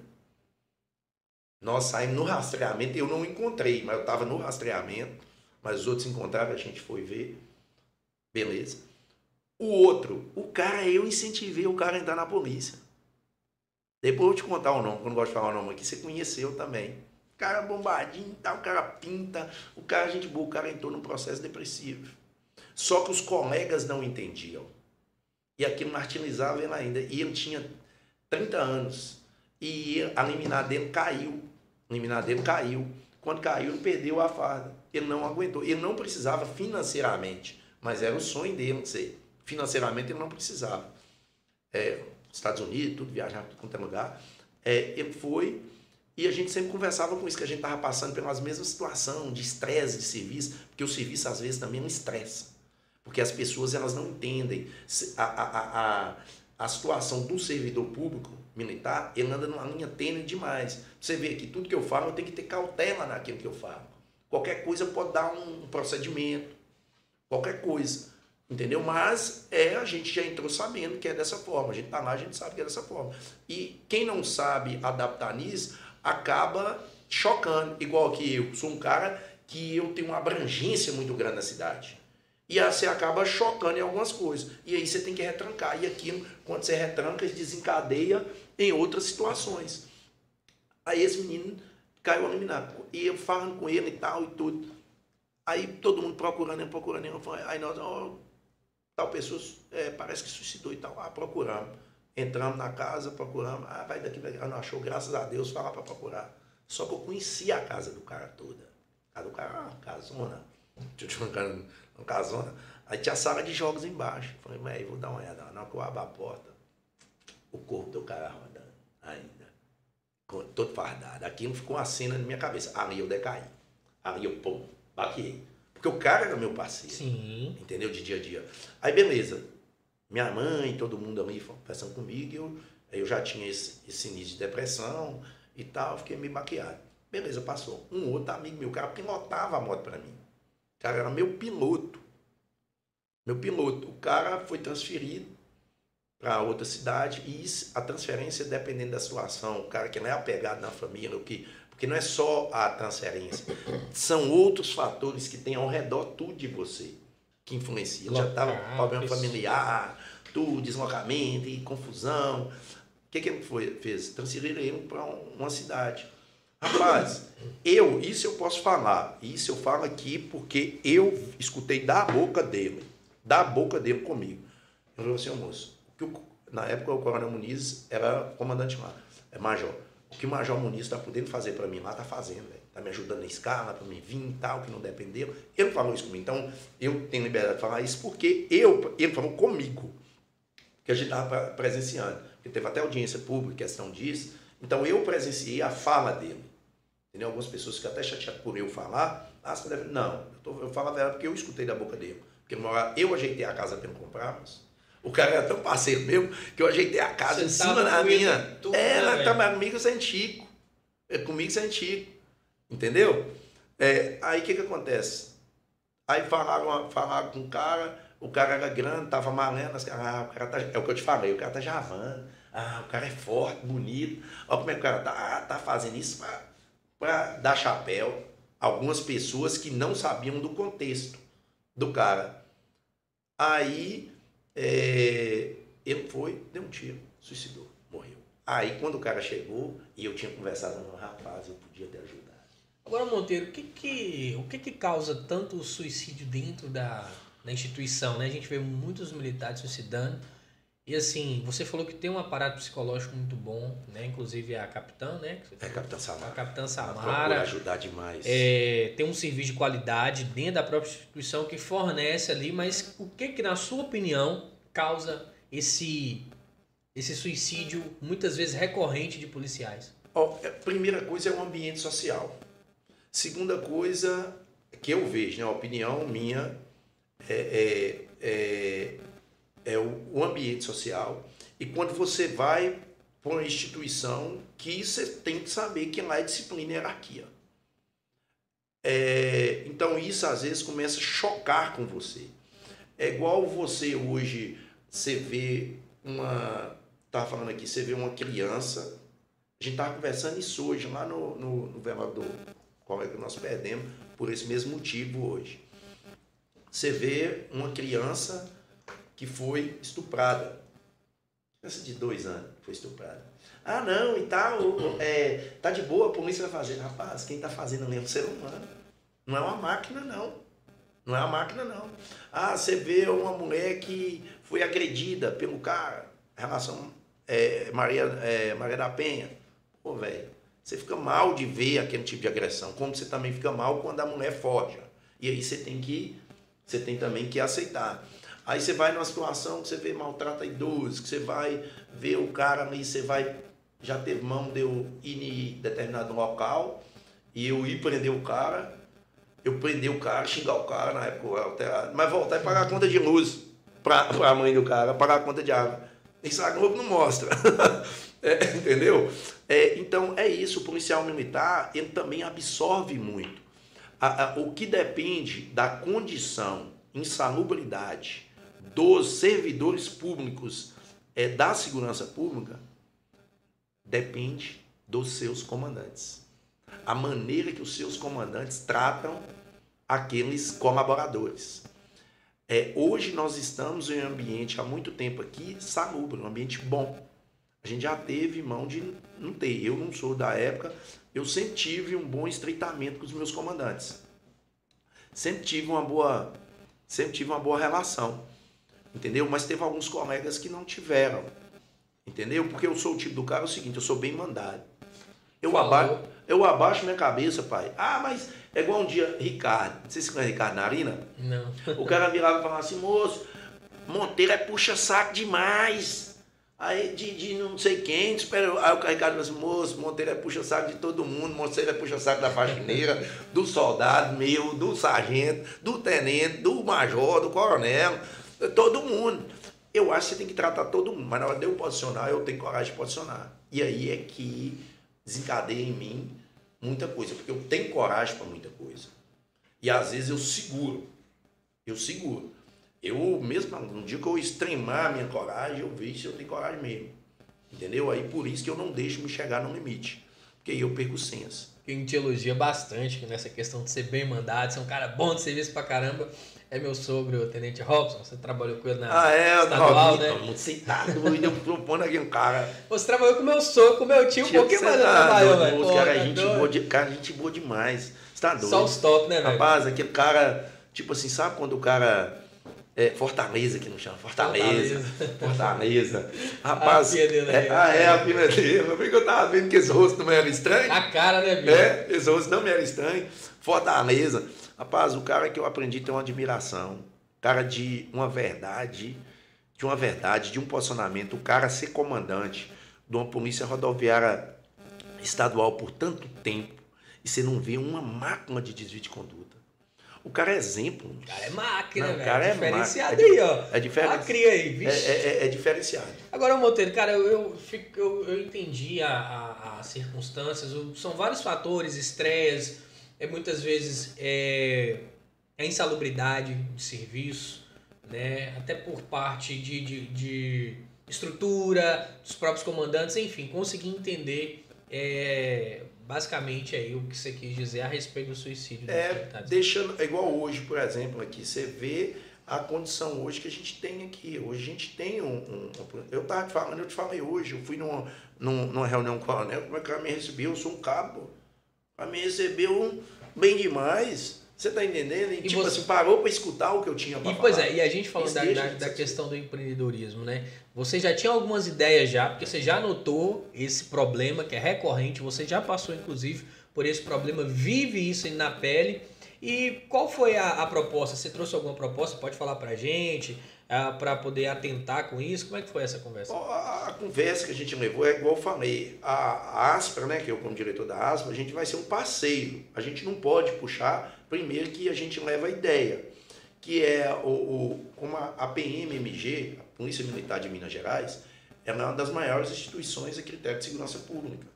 E ela puxa tudo. Lá em Belo Horizonte, numa época aqui atrás, uns três anos, ou três anos, ou quatro anos atrás, que eu já era presidente da ASPA, tem um bom tempo que eu afastei esses dois anos, né? Saí por conta disso, dessa depressão forte em mim. E é, o próprio comando geral, ele sempre busca dar esse feedback, dar, dar, dar essa assistência aos servidores de segurança pública militar. Ele procura, tanto que a, a, a PMC chega e fala assim, ó, quer marcar, você passou mal hoje, já manda, o coronel RPM já manda a psicóloga lá. Ó, vocês foram lá, a, a, a psicóloga fez contato lá com o militar. Então, a gente não pode muito assim reclamar, não. Aí fez, fez contato. E as outras instituições não tem tanto entendeu? Mas nós já sofremos nossas mazelas. A sugestão foi que a, a, a RPM aqui, de posse que a gente vê a humanidade e, e, do coronel, porque eu vejo o coronel hoje é um cara muito social, ele é um cara que consegue entrar nos, nos meios, conversar por ser da cidade, tanto ele tanto o, o Tenente Coronel Muniz, comandante do batalhão. Mas ele, você vê que ele já ele consegue entrar e conversar com os meios da sociedade. Com os meios da sociedade, ele conseguiu abranger isso aqui. E é uma coisa admirável. Às vezes algumas pessoas não entendem, mas é uma coisa admirável. Então, eu levei a sugestão seguinte, que a, a, a PM, com a instituição que a PM é, a PM conseguir é, é, buscar um projeto de prevenção ao suicídio e prevenção à depressão. Dentro da própria PM, né? Não, e, e, aí é que tá, não dentro da PM, dentro da segurança pública. Ah, tá. Que Levar para as outras instituições. É, né? conseguisse absorver em conversa, porque eu vi que ele é um cara bom para conversar e ter essa articulação com essas outras, essas outras instituições. O que eu vi assim na conversa que eu tive com ele é, é buscar trazer a Polícia Civil, a Polícia Penal, o sócio educativo, o funcionário administrativo. A gente não consegue abraçar tudo. Ah, mas isso é bom para a cidade toda. É bom para a cidade toda, mas a gente não consegue. Hoje, eu, é como se diz, eu estava até comentando com ele, assim, ó, a minha visão, que além de tudo eu sou um cara politizado, né? Político, não, sou politizado, é, eu penso assim, o comandante-geral é o presidente da República, o coronel RPM, governador do estado, e o comandante batalhão é o prefeito. Aí depois é os vereadores. É, meus negócios. Então, eu até falei com Então, a gente vê dessa forma. Então, tá aqui, é, ele não é capaz de falar assim, ó, vem cá, vocês aqui, e o coronel falou, pai, o rio parou. O coronel falou, o parou. Um show de bola. É, então, se, se conseguisse, a gente conseguisse, mas isso aí é igual eu te falei. Você lembra que eu falei? A única coisa que eu posso fazer é, é plantar a semente. Trazer as ideias. Trazer as ideias. E daí para lá desenvolver regionalmente, porque assim eu acompanhei, né? Porque eu estava na ASP, com o presidente lá da ASP. É, é, nós tivemos uma palestra sobre isso. Eu vi o comandante geral uma época, bem atrás, fazendo isso. Eu não acompanho se continua fazendo, né? Então, deixar claro que não acompanha se continua fazendo. Mas a gente vê esse reflexo, essa, essa, essa facilidade que o coronel tem de trazer essas pessoas para a gente dar esse reflexo. Se a gente conseguir trabalhar isso dentro das instituições de segurança pública, o que, que não opta que futuramente um, um, um representante do poder público né, municipal abranja para o município e depois, quem sabe, para o Estado. Sim, show de bola, cara. Ó, vamos, vamos interagir com o pessoal aqui no chat. A Anges Barbosa de Oliveira, grande exemplo de cidadão, amigo e profissional. Parabéns, Monteiro. Você é Obrigado, é admirado patroa. por muitos aqui. É o Cláudio Casimiro Dias, excelente, falando que a gente trouxe aqui é, um destacado policial militar, grande Monteiro, mandando um abraço também. O pessoal tá mandando várias saudações aqui. O Matheus, Mateusão, um grande abraço também para você, meu amigo. É, Dom Santana, pergunta a Monteiro o que ele acha do maldito plantão regionalizado. O PM entra na Depol 20 horas e sai no outro dia 13 horas. Ó, oh, o que, que acontece do plantão regionalizado? Eu tive a oportunidade de passar por um plantão desse, eu com, com tá lá e tem que ir para a faculdade e ficar agarrado. É, eu acho que o progresso ele acompanha, só que você tem que saber fazer esse progresso. É igual nós estamos aqui. Poxa, chega lá um militar e fica lá não sei quantas horas esperando, ah, é culpa do delegado? Não. É, é culpa de um sistema que ainda não está adaptado para receber a demanda que tem. Ontem mesmo eu estava lá, é, tinha militares que veio de lá de, de Pavão para trazer um, um, um preso, aguardando lá o plantão regionalizado. Entendeu? Poxa, podia ter uma central nesse destacamento, onde o cara só vinha entregar o preso. E voltava. E voltava. Só vinha entregar o, o, o conduzido. Entendeu? Aí o cara chega, já vem esse desgaste emocional de vir na estrada. Aí vem para. É, na época que atrás, o coronel Pinheiro e o subtenente Gonzaga, eles é, é, foram um dos prepulsores em brigar pelo TCO, que já ajudou bastante.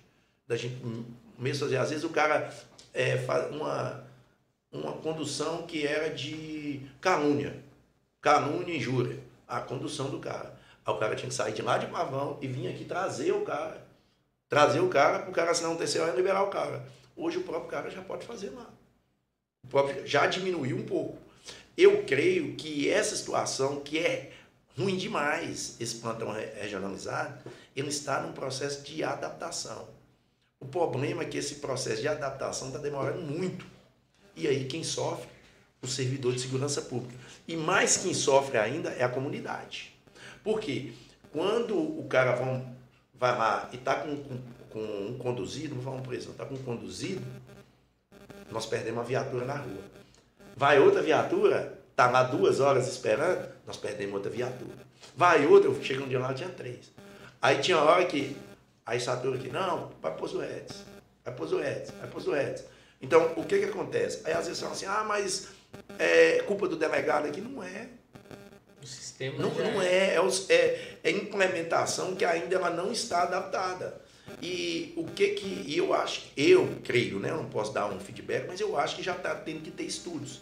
Até o, o, o, o, meu deputado, né? Que isso aí eu posso falar, que eu represento aí o Saino Rodrigues, que é um dos deputados que mais briga por nossa classe, pela segurança pública, até começar a bater de novo por conta de audiência pública. E eu, eu vou te falar aqui, questão nossa, militar, por isso que hoje eu, tipo assim, sou um representante voluntário dele aqui. Voluntário dele. É o cara que mais briga questão de segurança pública, direito, salubridade, salário, entendeu? Melhoria.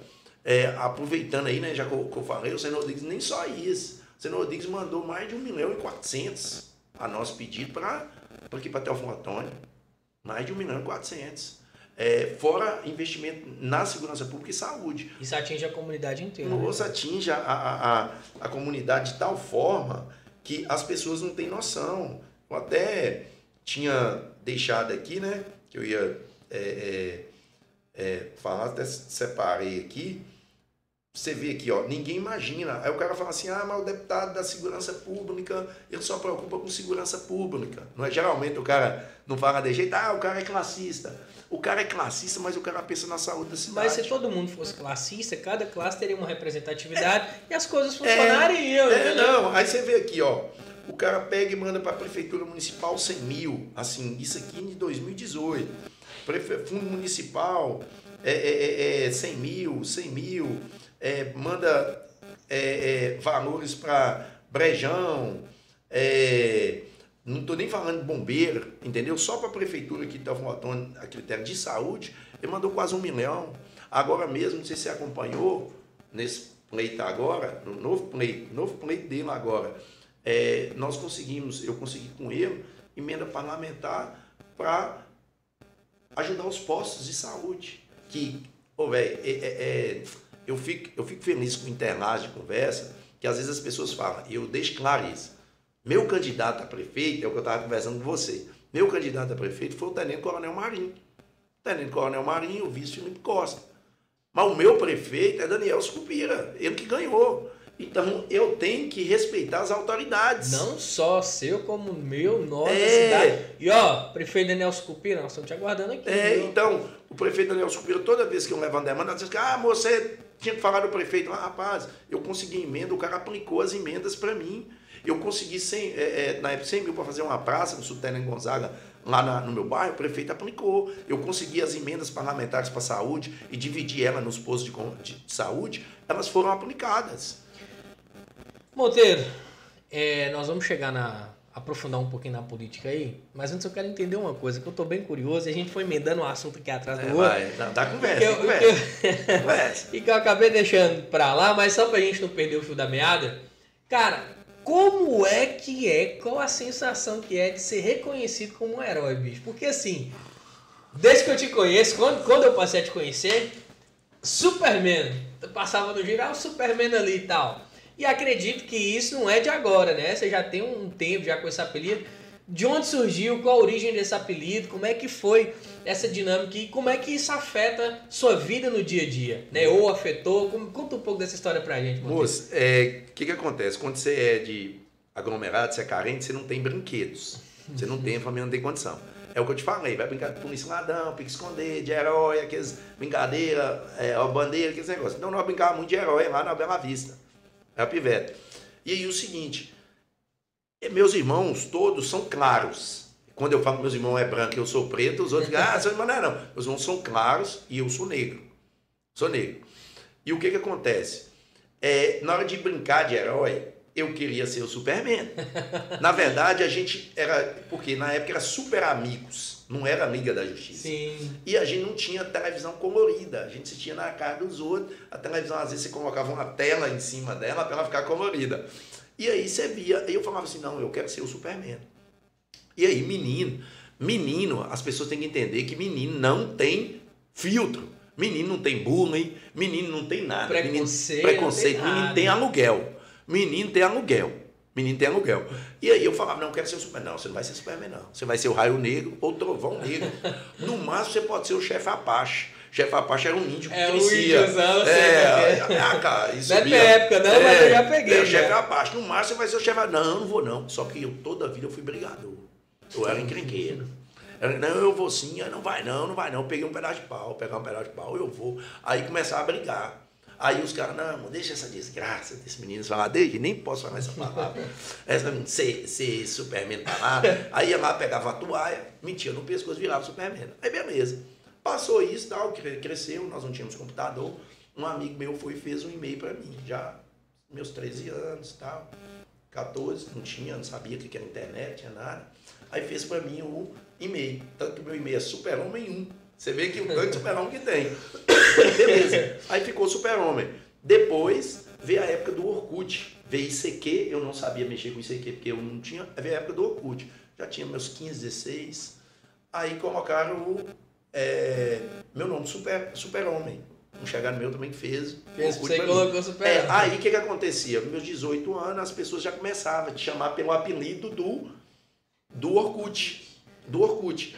Depois do Orkut, é, eu comecei. A, tipo assim, eu gostava de Superman, eu não tinha condição. Aí eu comecei a trabalhar, que eu te falei. Aí eu já comecei a trabalhar, aí eu já comecei a comprar as coisas que eu queria. Tinha, ajudava minha mãe, aí eu, eu já não dava meu salário todo minha irmã, não. Aí eu pegava metade do meu salário e dava, e a outra metade era minha. Aí esse aí eu já fazia meus negócios, que aí eu já empreendia. Aí nessa metade eu empreendia. Eu, na, na época, eu não era. Na época. Não era besta, não, né? Na época eu não era. Eu não era, como se diz, polícia, não, viu? Eu nem sabia o que era agiotagem. Eu emprestava o cara, tipo, eu recebia 180 reais, o cara 90, eu emprestava o cara 30, o cara pagado 100.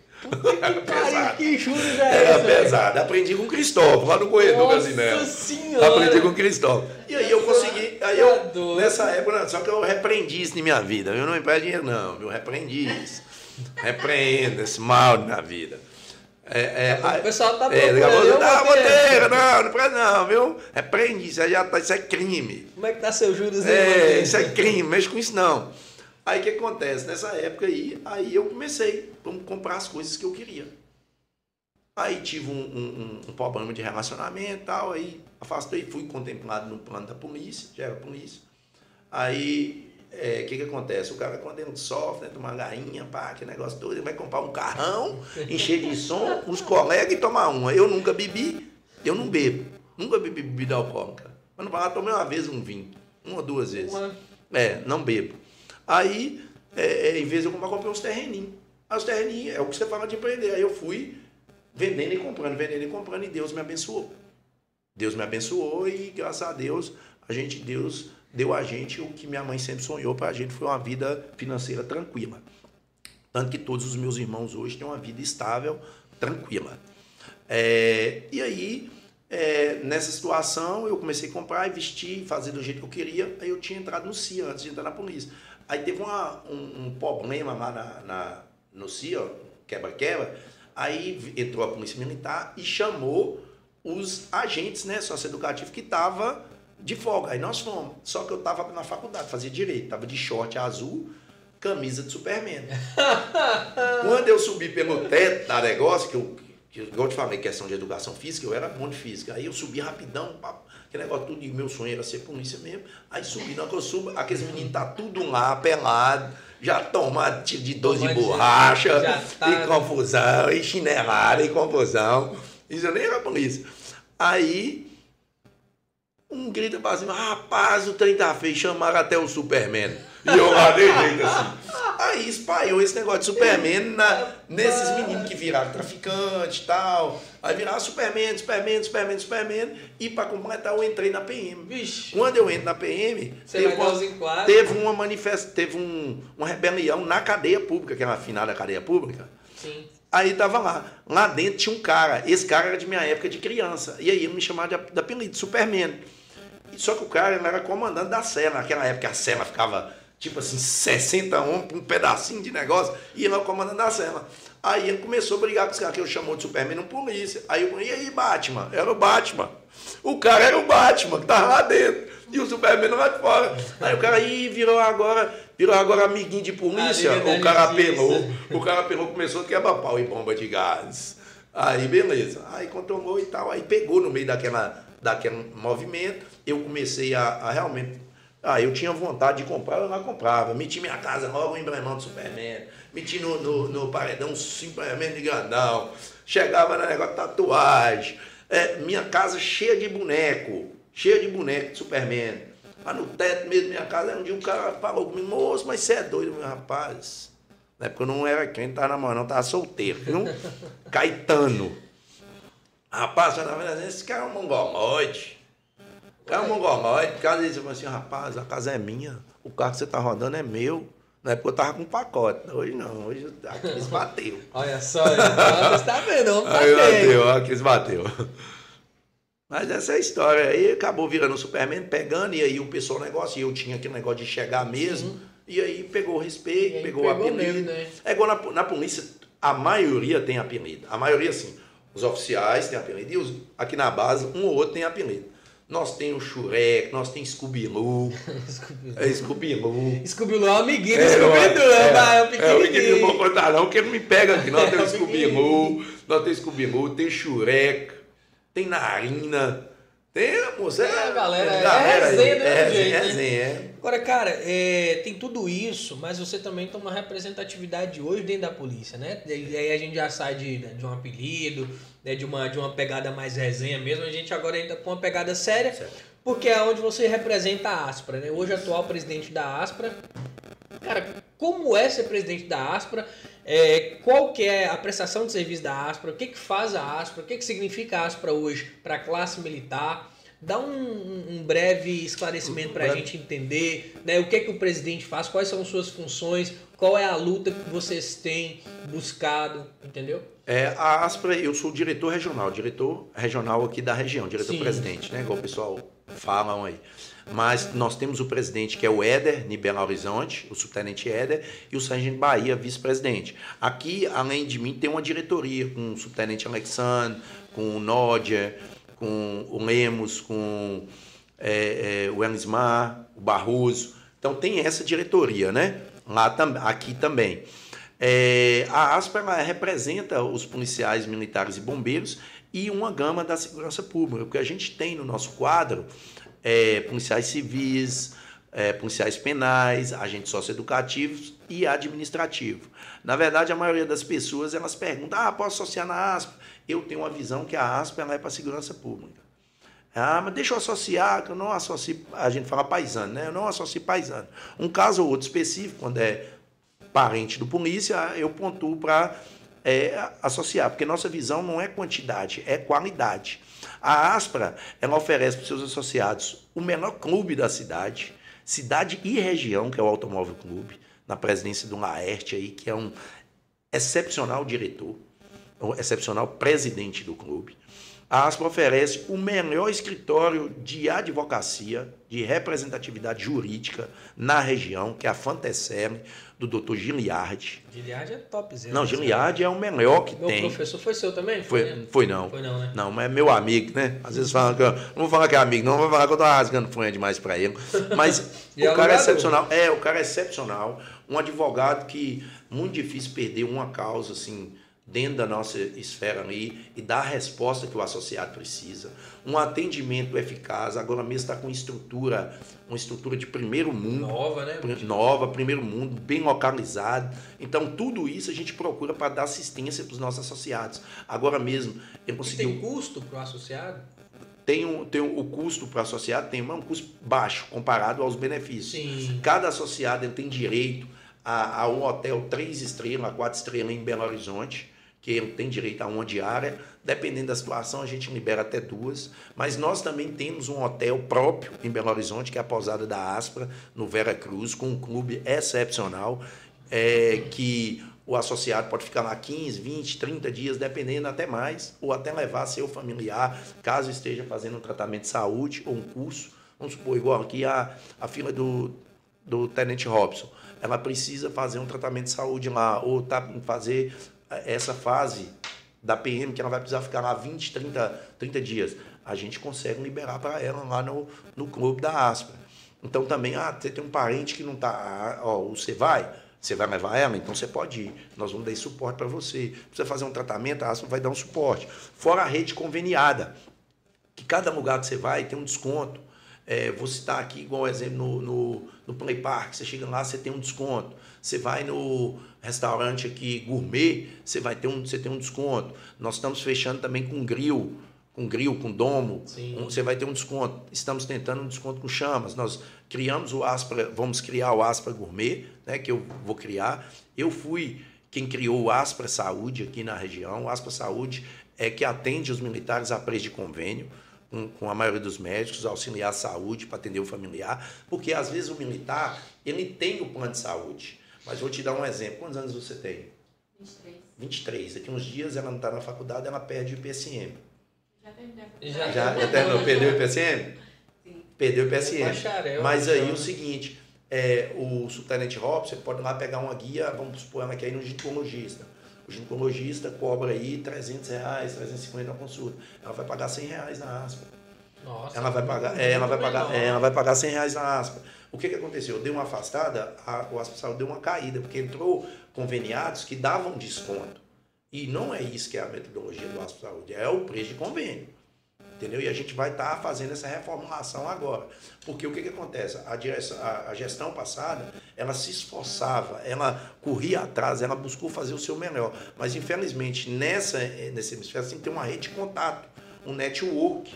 E esse network vai fazer diferença. Não que eu sou melhor que o outro diretor, pelo contrário. O outro diretor é aquele que me ensina. É o cara que me orienta. O, dire, o diretor que saiu para mim entrar. É o cara que eu recorro a ele. Então é o cara que me fez voltar para a aspa. Que eu não queria voltar, né? Não, passei uma época que eu não queria voltar. E aí ele me motivou a voltar e ele está sempre me dando um direcionamento. E sempre quando eu preciso, eu recorro a ele e ele sempre recorria a mim quando eu estava disponível. Então a gente tem esse intercâmbio. Então a Aspra, ela busca trazer o melhor para o seu associado. A gente tem a mensalidade que paga. Um exemplo, se você for hoje associado no Automóvel você paga mil reais para entrar, mil reais para entrar é, de joia, que é o certo, porque senão o cara fica saindo e voltando toda hora. E acho que você paga a mensalidade, é 170, 180 reais. Acho que é 180. É, você e sua família na aspa, você paga 140 reais, você tem direito ao automóvel clube e você tem direito a todos os benefícios. Todos esses benefícios que eu citei, aspa saúde, aspa gourmet, que a gente vai já está desenvolvendo, assessoria jurídica, hotel, também é, é, agora que eu voltei tem duas ou três semanas, não sei como está a situação do hotel na praia, que a gente tem um hotel próprio. A ASPA ela tem 17 mil associados, a ASPA ela tem uma estrutura, um patrimônio avaliado aí na mais de, de 30 milhões, que a ASPA é uma associação forte, ela é uma associação de representatividade no nosso estado, então ela faz a diferença. Então, tipo assim, isso começou com a gestão do subtenente Gonzaga, subtenente Gonzaga, saindo Bahia, o, o, o subtenente Hélio, os caras fazem um trabalho excepcional, o Darzijo na, na, na, diretoria lá, o Moura. Então, os caras fazem um trabalho diferenciado, de, diferenciado. Tanto que a Aspra, ela conseguiu, através da sua representatividade, eleger um deputado federal que foi por dois mandatos. Ele perdeu agora, mas continua agora na, fazendo parte ali da, da Aspra e do Conselho Nacional de Justiça. Está fazendo parte. Então a gente tem essa representatividade. A Aspera tem esse acesso. E como a Aspera, eu, não, eu gosto sempre de falar que a Aspera chega aqui na cidade, com, com a minha direção voltando, a gente tem esse estreitamento com a PNN, com o CSS, as outras associações também. Então a gente tem que entender que nós estamos para somar e para representar os nossos associados. Nossa, show de bola, cara. Uma, o que eu entendi é uma estrutura incrível que vocês oferecem, né, que a Aspra oferece para os associados, vem trazendo também um, um refúgio, algo a mais para o militar, né, que já tem tanta demanda, escala, serviço ali, então acaba oferecendo um serviço por um valor, como você falou, irrelevante, perde tudo isso que ele consegue ter e usufruir. É, e o principal aí é a representatividade de classe. A Aspra, ela é ela que luta por, com as outras demais associações. Mas eu não estou aqui para falar das outras associações, não menosprezando o papel delas, né? Estou aqui para falar da Aspra. Não, sim. A, a, a Aspra, ela que puxa as manifestações, ela que está nas manifestações, elas que, ela que busca melhoria salarial, entendeu? Lógico, acoplada com as outras que tem também. Mas a Aspra, ela, ela tipo assim, hoje a Aspra ela é a maior associação. Ela lidera. Ela lidera. A ASPA lidera. É igual eu falo com você aqui, critério do deputado Saino Rodrigues, quem lidera é ele, dentro da nossa categoria. Entendeu? É igual quando eu tento explicar alguns deputados que a gente tem país, não, não adianta. Deputado militar, eu sou classista. Deputado militar é deputado militar. O pessoal não adianta que não entra. Que a, nós vamos correr atrás desse pessoal. Mas o deputado paisano ele nos ajuda também. Porque nós temos família, nós moramos em bairros, nós moramos. Então a gente não pode perder o, o elo com esses deputados também. Eles também são importantes para a segurança pública e eles ajudam também na segurança pública. Porque sem o Nelano Pimenta, o Gustavo Santana, o, o, outros deputados lá, a gente não conseguia aprovar as leis que ajudam também a segurança pública, como também muitas emendas que esses deputados mandam para a região e ajuda aí no combate a, ao crime, através de viatura, através de emenda parlamentar. Então fica o meu agradecimento aos demais deputados, o Gustavo Santana, o Nelano Pimenta e os demais deputados que olham para a nossa região. Show de bola. Ô Monteiro, com tudo isso também, cara, todo esse currículo, o cara é policial militar, estudante, bacharel e tudo e aquilo e aquilo outro e ainda é líder comunitário, bicho. Como é, é que você consegue conciliar tudo isso, né? E, e, assim, como é que é essa relação com a liderança de uma comunidade, sendo um policial militar? O que, que isso representa para a comunidade? É, como é que você leva? Porque a gente sabe, Monteiro, é, é notório que o policial militar nem muitas vezes é bem visto né, na sociedade. Em, em, sobretudo em determinadas localidades não é bem visto. Então, como é que você consegue levar essa visão diferente, é, é, uma visão melhor para a Polícia Militar, sendo é, é um líder comunitário aí? Oh, eu acho interessantíssimo isso para a Polícia Militar. Eu lembro que há um tempo atrás e, é, tinha criado setores. O é, tipo comandante setor, sargento comandante setor. Ele teria esse estreitamento com a comunidade. Havia uma luz queimada, esse sargento também buscaria os meios para ajudar e tal. Era um projeto que tinha, mas é, é, não, não, não, não deu conta de efetivo, né? Não foi muito, não avançou muito.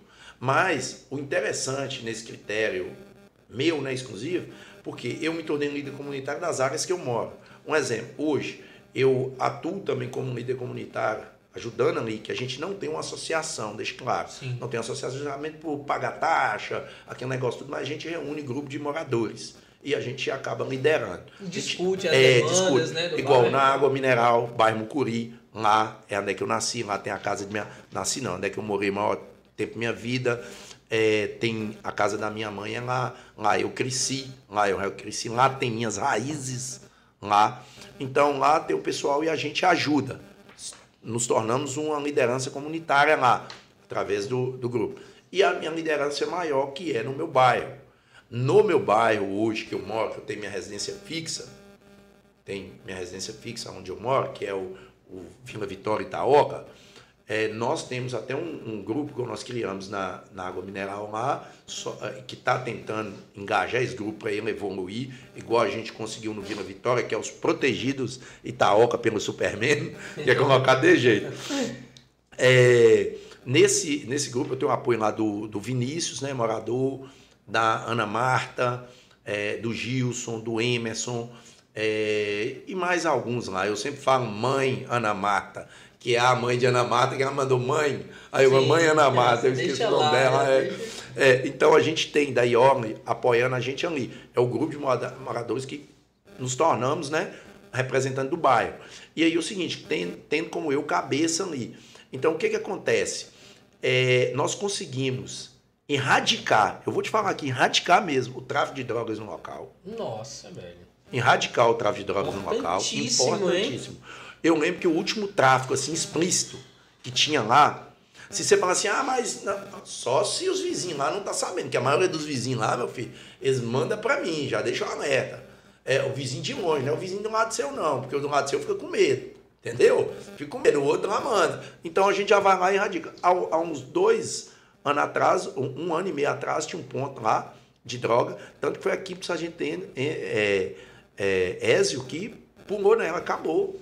Não encontra. E olha você pegar o índice criminal antes de eu morar lá e depois o índice criminal, depois que nós assumimos a liderança do bairro. Você acha, você acha que seria importante é, mais lideranças Isso. militares nos bairros para poder contribuir com essa segurança? É, mas, mas o, o que, que acontece? Por que, que essa liderança ela funcionou no bairro? Porque eu moro lá. A partir do momento, eu vou, eu vou te dar um exemplo aqui. Como é que eu vou cuidar do bairro do outro Se eu não cuido do- da minha rua, Não, sim. é, como é que eu vou cuidar? Eu vou fazer um policiamento num outro bairro sendo que eu não cuido. Então, é, é aí que entra, tipo assim, a sugestão, né? Que é que eu te falei. eu- É, é, aqui no- o, o, o- o militar tá próximo, vou dar um exemplo. Lá no, no Paraíba, nós temos Marcos Lei lá, que aposentou. Marcos Lei faz um trabalho excepcional lá. Ele aproxima da comunidade, ele faz evento, ele, ele, ele busca. Então, isso faz a diferença. Quando o militar passa, nós tínhamos, temos no Ipiranga o, o subtenente Newton também, que está lá também no, no, no, no Ipiranga, faz uma diferença. Então, quando você mora num local que você preocupa, você faz aquilo, você levanta três horas da manhã. Eu, se tiver um cara rodando na, na rua de cá, três horas da manhã eu vou. Agora me liga três horas da manhã e manda eu ir lá hum, é, no Ipiranga. Eu não vou, não. Liga 190. Entendeu? É, que é o certo, aí. Que é o certo. Agora, quando eu tenho um compromisso com o meu bairro, eu levanto. Eu levanto porque eu quero, não tem filhos, mas eu quero que meu filho possa ir, possa voltar. Eu quero que minha esposa, não sou casado, mas eu quero que minha esposa possa ir e possa voltar com segurança. Eu quero que os filhos dos meus vizinhos brinquem na rua. Eu quero que, igual nós fizemos uma pracinha lá, agradeço também novamente a prefeitura, entendeu? Fizemos uma pracinha Ô, lá, Monteiro, possa brincar sem uso de drogas. Sim, me, me surgiu aqui uma, uma, uma dúvida seguinte. A gente falou dessa questão que, que o militar, em, em vários aspectos, de forma geral, vamos dizer assim, não é bem visto na sociedade. Mas quando surgem lideranças de determinadas localidades né, que aproxima né, da comunidade, não é, tra não é trazer a comunidade para mim, não. Eu me aproximar da comunidade, entender as necessidades ali e nas minhas condições eu fazer o que eu consigo para, como você falou, deixar mais seguro, né? Trazer, pô, queimar o poste lá, pô, com a influência que você tem como agente público, pô, será que dá pra vocês dar uma atenção na rua, tá escuro, É. etc e tal, entendeu? Tá perigoso, né? Pô, peraí, um policial ligou, falou que é perigoso, não, vamos lá acertar. Você acha que isso é importante e que mais policiais deveriam ter essa. Como é que eu posso dizer, velho? Fugiu aqui o. o, o- o- Esse Mas- interesse. É, não, esse interesse essa iniciativa, na verdade o termo é esse. Ter, ter essa iniciativa também nas suas localidades, nos seus bairros? Sim, porque além de, de, de ele estar ajudando a comunidade, ele está ajudando a casa dele. Ele está ajudando a casa dele. Quando você tem um bairro seguro, sua casa é valorizada. É o que, é o que eu falo. Quando você consegue sanar um problema de calçamento, seu, sua casa é valorizada. Quando você é, consegue ter uma iluminação, sua casa é valorizada. Sua casa que eu falo é sua família, porque sua família é protegida. Você mora ali. Entendeu? pô. Você mora ali. É aí que entra é, é, é, a linha tênue também. Por quê? Quando geralmente que eu vou em qualquer situação, eu já chamo dois, três moradores, pode ser mulher para ir. Por quê? Hoje você vai abordar um cara, ah, o polícia está me hostilizando. Ah, o polícia está fazendo isso comigo. Ah, que você não pode abordar o cara, você sabe que ela está lá para roubar. ah, você não pode abordar, sabia? Você não pode, cadê a suspeita? Cadê a suspeita? Não, nós somos morador aqui mesmo. Aí não abordou como polícia, não. Nós abordamos aqui como morador mesmo. Entendeu? Para quê? Para te amparar. Porque, igual eu te falei, como sou formado em direito, hoje eu sei a linha tênue de tudo. Hoje o Estado Democrático de Direito, as leis que nós escolhemos, cada dia elas nos fadigam ao fracasso. Entendeu? Elas nos colocam em situação de risco. A gente está vendo no dia a dia.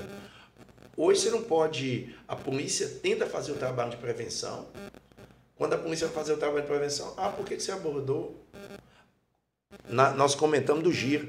Por que, que na época do giro, naquela época, não era tão explícito essa situação de Hoje não tem abordagem? um giro mais não, né? Hoje tem o, o moto cobrimento. Tem o moto cobrimento. Por conta até de efetivo, porque antes o giro era quatro militares, não sei se você lembra, duas, iam, iam três motos e uma moto carregando um garupa. Sim. Uma moto carregando um garupa, duas motos carregando quatro militares. E esses militares ficavam por conta só de abordagem, abordagem, abordagem, abordagem. Você via um cara abordagem, abordagem, abordagem, o cara ficava com medo de vir. Poxa, duas motos, abordagem, dois na moto, abordagem. Ah, por que, que você está me abordando? Aí o cara fala com você assim, ó. Ah, porque ele hoje reclama que ele está sendo abordado. Ele reclama que ele está sendo abordado. Mas amanhã ele vai querer que essa abordagem fosse feita nessas pessoas que iriam assaltá-lo. Que é igual é, é, o cara falou, um, um chegado meu falou, pô, moço, uma hora dessa eu queria o giro de volta, porque tomaram a moto dele. Aí eu fiquei, ah, moço, infelizmente. Aí ele falou assim, ô Monteiro, mas e o seu? Eu falei assim, rapaz, eu hoje trabalho dentro da norma, dentro da lei. Moço, se eu for excluído da polícia, Não é fácil para conseguir de novo o que eu ganho, não. Hoje o mercado está escasso de trabalho. Entendeu? Então, por isso que hoje a maioria. Assim, ah, a polícia não quer trabalhar. Peraí. A polícia está trabalhando dentro da legalidade. Trabalhar. E tem que trabalhar dentro da legalidade. Porque sempre quando o policial faz, que às vezes as pessoas criticam, o policial está fazendo a mais. É igual eu hoje eu penso assim, o meu a mais, o meu a mais, que eu vou colocar a minha função em risco, será para os meus e meus familiares. Aí eu posso colocar minha função em risco, já sabendo que eu vou entrar em risco. Aí, já sabendo aí que eu vou na sua concepção Aí vai já valer. É, né? é. Aí eu já estou entrando sabendo. Agora, pô, não problema. É o que eu te falei lá na casa da depressão. É você ver tanta coisa, você vê tanta situação, e você fica atado como ser humano e não pode fazer nada. Porque tem que tem todo um processo para você legal. fazer. Se você fizer fora do processo, Você- se você não responder, você se você se fardar ir lá e resolver sem o comando mandar. Mandar, você, tipo assim, tudo tem uma norma jurídica que ela já vem e não é culpa dos Agora isso dificulta o trabalho Dificulta. policial. Dificulta. Isso é ruim para a população? É ruim para a E população. por que, que é assim? Eu vou te falar agora, eu não estou falando, eu quero não falar aqui como policial militar, eu estou falando como representante de classe. Para não, para mim, se porventura uma fala minha derrocadismo, quem está falando aqui é o diretor regional da ASPRA. Isso aí prejudica o trabalho policial militar, tra- é, é, prejudica a sociedade, mas o problema não é da instituição polícia, não é do, do também da instituição judiciária. O problema está nas leis. Sim. É, é no que? São leis precisam ser, exato, É. ser reformuladas, Ser. Só- acompanhar o tempo que a gente está Só que vivendo. o cara, ele quer favorecer ele. Sempre quando tem uma lei, eu vou te dar um exemplo. A gente acompanha, né? O Passarinho contou. O Passarinho contou que alguns deputados são usuários. Entendeu? Um exemplo. Usuário de droga. É, al- alguns. alguns não estou falando qual. Sei passarinho que espalha aí. Eu não tenho prova disso, não. Ah, já de mim. tinha, tinha os É. negócios até dos governadores, É, é, dos aviões. É, é, aí você vê. E Então, sai, então tipo assim, a gente acompanha as notícias, envolvimento. Aí o que, que o cara faz? Ele fomenta alguém a fazer uma lei e essa lei vai favorecer aquele grupo. Só que ela vai favorecer um pequeno grupo. E, de contrapartida, aquela sociedade que ela tá lá na ponta da Vai lança, foder todo que, mundo. que ela acha que o policial militar, quando tá abordando, quando tá abordando, tá lascando com a vida dela, é aquele policial militar que tá salvando ela. Tá salvando ela da invasão do tráfico, igual no Rio. Entendeu? Já teve, teve situações que a gente viu proibida a polícia entrar. Como é que você proíbe a, a, a presença do Estado em uma comunidade? Que tem o dever de trazer segurança pública. segurança É pública. né? E aí você fica naquela, poxa, e aí? O que, que você faz? Fica difícil. Então, a, a, a, a dificuldade em si é isso. Um exemplo claro é o que nós estamos passando aqui agora, nesse momento, né? Esse momento que nós estamos vivendo aí de insegurança, de segurança nas escolas. Tá, tá complicado.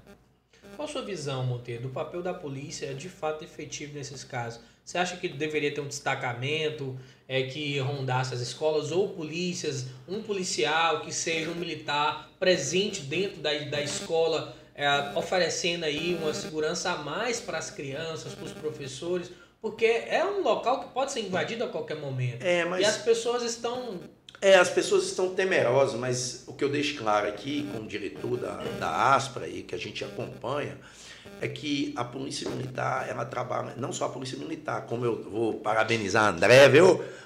A detetive André, lá da setor de inteligência da, da Polícia Civil, eles trabalham diuturnamente. Ontem eu estava conversando com o André, foi ontem ou anteontem, conversando com o André, meia-noite. Tipo assim, de boa, né? Ah, eu tô na correria pra me saber quem é esse cara que publicou esse. Você vê que o cara tava Sim. compromisso de trabalho. de trabalho. André. E aí, a Polícia Militar também, ela tem esse compromisso. Eu- você faz uma estatística, aqui em Teoflotone não acontece essas coisas. Por quê? A Polícia Militar da região, a, a região de Polícia Militar aqui, ela foi muito bem estruturada. Ela foi muito bem estruturada. Ela tem, é igual eu te falei, do interlácio de comunicação, você vê comunicação entre a Polícia Militar, a Polícia Civil, a Polícia Não. Penal, essa interação. Então isso ajuda. Aí você me fala assim, ah, mas é, seria bom a polícia. Ó, Foi criado um modelo de escola que a qual Teófilo Otoni não aderiu, que era a escola cívico-militar. É o primeiro ponto. Ah, é, é cívico-militar.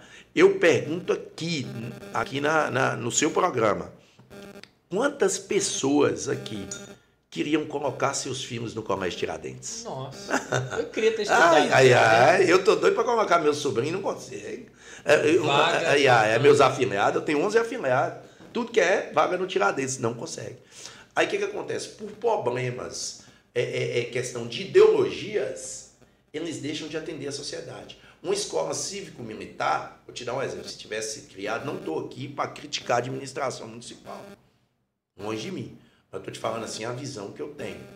É, uma escola cívica, duas escolas cívico-militar, duas escolas com Tiradentes três, já não tinha dor de cabeça, porque ali ia ter um policial. Ali ia ter um policial.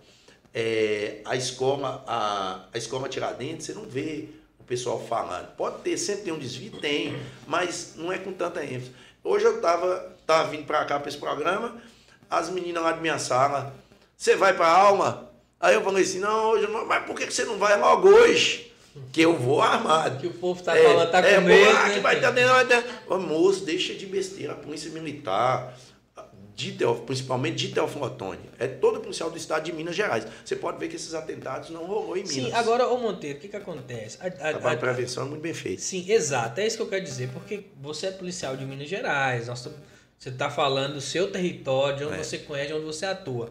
Mas eu quero dizer o seguinte: se num, num- num- numa visão macro, Macro. Né, da coisa tivesse um destacamento, tem que seja de um militar dentro de cada escola, num rodízio, e eu não sei também, contingente de cada região, você acha que resolveria esse problema? Eu vou te falar o que, que resolveria. O prefeito de Chapecó postou um vídeo. Sabe o que, que o prefeito de Chapecó fez? Estou fazendo um chamamento aqui a policiais penais, policiais civis, policiais militares reformados que queiram ser, é, é, não sei o que, monitor de disciplina na escola. O salário 3.600 reais, já com os descontos. É quatro e pouco, quatro e pouco. E- esse prefeito ele vai colocar um servidor em cada escola. Porque o problema é o seguinte: tudo que acontece, polícia militar. Tudo que acontece é responsabilidade da polícia. Tudo a polícia militar tem que tomar conta. Não, na verdade, O é- efetivo da polícia, de isso é- maneira ampla, o efetivo da polícia, de maneira ampla, de maneira macro, Brasil, ela não suporta a quantidade do crescimento que aconteceu. Não, sim, mas na, na realidade isso é, uma, isso é uma responsabilidade estatal, é do Estado. E a, como a gente falou antes, a Polícia Militar é um membro do Estado. É um membro que tem como papel atuar na segurança pública. Mas é a responsabilidade do Estado, do Legislativo, de criar leis, de, de, de proporcionar contingente necessário para as instituições. Mas, mas aí nós temos que ser administrador, não é? Não, eu sou bacharel em Direito. É que você tinha falado que tinha Não, eu tenho loja, é, sou isso. Então é o seguinte, o que que acontece? Para fazer uma situação dessa, o Estado tem que criar mais vagas de emprego, mais concurso público, Abrir vagas aumentar pra mais o efetivo. exatamente, Só que o que que acontece? Só que o que que acontece? Às vezes eu sou a favor e tudo, mas aí eu, eu começo a entrar, não, mas aí eu, eu começo a entrar na situação de administrador. Por isso que eu choco com algumas pessoas com a visão de administrador. Não estou defendendo o governador, não, viu? Mas o seguinte, para você ter uma- um, um- um policial eficaz, a primeira coisa que você tem que fazer, dar condição de trabalho e dar um pagamento necessário para que aquele cara não se corrompa, para aquele cara ter uma vida tranquila. Nem todo policial tem a quantidade de cursos e oportunidades que eu aprendi a construir. Esse é o primeiro ponto. Então, assim, se você dá uma condição de trabalho, uma remuneração básica acessível, gera custo ao cofre público do Estado. Gera custo. Quando ele aumenta o efetivo, esse custo vai ter mais cobrança de aumento salarial. Então, o que, que acontece? Existe uma lei de responsabilidade fiscal do Estado. Ele deve contratar, ele deve arrecadar, ele não deve gastar mais do que arrecada. Não, isso aí eu entendo. E aí, o que, que acontece? Quando as escolas, a gente. Ah, teve um problema pontual nas escolas. Vamos pôr mais polícia. Vamos pôr polícia em cada escola. Vamos pôr polícia em cada escola. Ah, teve um problema num tal bairro. Vamos reforçar o efetivo. Teve um aumento criminal em tal horário. Vamos reforçar o efetivo. E aí você vai insuflando a folha. Agora eu te pergunto, falta médico, pessoas morrem no hospital, há mais contratação de médico. Pessoas faltam assistência social, há mais contratação de assistentes sociais. Falta, Deveria ter. É, deveriam, mas é o que eu estou te falando. A falta, hoje nós temos um aumento de que que nós batemos aqui? Suicídio e depressão. Sim. Há mais contratação de psicólogos, de cabines de conversa? Não. O grande problema é, deu qualquer coisa no Estado, vamos, polícia militar. Mas é um assunto de segurança pública. É. Entendeu? Por isso que eu tô focando nele. Não tô, veja bem, nós não estamos Mas, falando mas de qualquer não é um assunto. problema de segurança pública. Aí, aí é um não é, problema. aí eu discordo de você. Sabe por que, Você que eu não discordo? acha, não? Não, isso é um problema de educação familiar. Isso é um problema de educação. De educação, sabe como? Ah, eu vou Os pais hoje, não. Por que, que esses jovens criam essa conduta? Criam essa conduta e tal. Os pais Mas deixam gente- o cara Mas se a lá. gente for olhar assim, então, dessa forma, isso, na verdade, a questão da educação familiar, na, na minha opinião, é um dos problemas Dos que contribui para o cara ser criminoso. Isso. Como você falou no início. Mas não é só isso. Mas você já reparou a idade? Não, por exemplo, igual esse doidão aí de, acho que foi Blumenau, não sei, de 25 Sei, anos, 20, 25 20, 25 anos, foi lá, pô, o cara jovem, um jovem adulto, que poderia estar fazendo qualquer outra coisa, foi numa escola e esfaqueou crianças. Isso. Aí Você você tá pega com a idade. É o que eu tô te falando. Você pega a idade, é, é aí que entra. Você pega a idade, isso aqui eu te falo num termo. Tô te falando, eu te falei na questão administrativa do aumento de efetivo, agora vou entrar no termo jurídico e de uma ciência criminal. Você pega a, a, a idade de 30 anos para baixo. A maioria desses ataques que vem tendo aí, tanto no Brasil ou até fora, no exterior que houve, foi com jovens abaixo de 30 anos de idade. Aí você vem para o Brasil. De, 30, de 2000 e 1995 para cá. 1995. Como as leis foram flexibilizando. Como as coisas foram abrindo Problema do quê? Do Estado. do Estado. Tá vendo? É isso que eu Pô, tô te falando. Não, mas as leis. Mas aí vem o seguinte: o pai não pode Bater com no o filho. filho. É o Estado, É, tá vendo o de novo. É, o isso Estado que de novo. É, falando. mas aí o seguinte: esse problema do Estado recai aonde? Na Polícia Militar. Não, sim, é igual eu tô te falando, porque a Polícia Militar é o membro responsável da segurança, Segurança pública. Como você falou aquela hora do, do.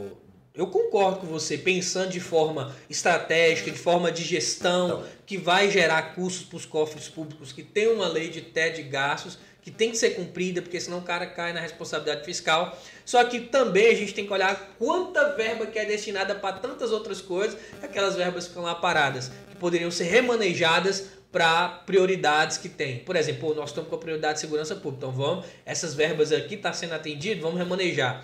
Cara, o Brasil é um dos países que mais arrecada impostos no mundo. Um exemplo, nós vimos. Pra onde é que vai nosso imposto, Moço, moço? nós- um exemplo, Você vê, você vê um deputado que tem, tem que ter empregado, o cara tem que servir cafezinho, o cara trabalha muito menos que você, muito menos, você trabalha mil vezes mais que. que não, não tô tirando o método do deputado, entendeu? Não tô de forma alguma, mas que você tem um, empregado, um, um cara pra te servir cafezinho, Mas é aí que, é aí que Entendeu? entra. Porque são gastos desnecessários que se todos esses gastos, um salário exorbitante de quase 40 pau, porque se, se esse- essa grana toda desse arrombo do, da grana fosse investir de forma... Não, mas eu deixo, eu deixo, Sabe? eu deixo critério assim, até em matéria de, de pensamento.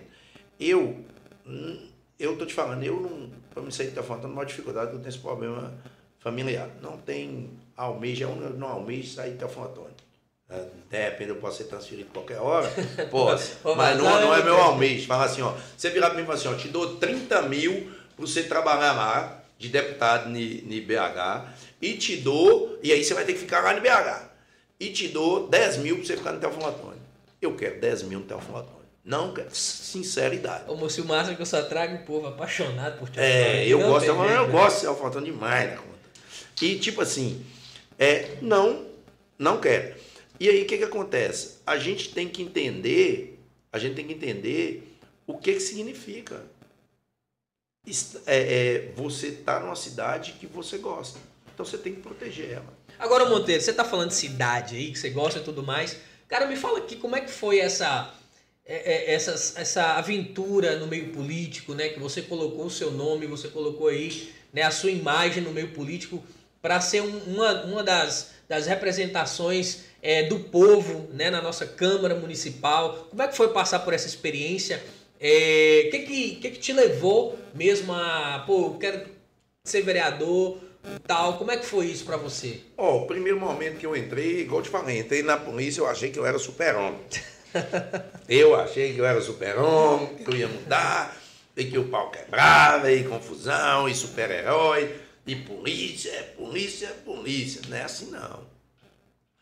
É, a polícia ela tem o papel dela mas ela é influenciada, ela é influenciada não, ela, ela tem que ter sintonia com, com os outros poderes, poderes executivo, poder judiciário, poder legislativo, tentando a polícia militar no poder executivo, né, que executa. Então o que que acontece? Quando você vê, você começa a ver que a realidade lá no morro não adianta você só reprimir. Não adianta você só fazer, você só ir lá e faca na caveira e pá. Aí depois, enquanto você não tem o conhecimento que eu agreguei durante o tempo, tá beleza, continua sendo faca na caveira. Só que depois você vai ver, você vê que a coisa ela depende mais.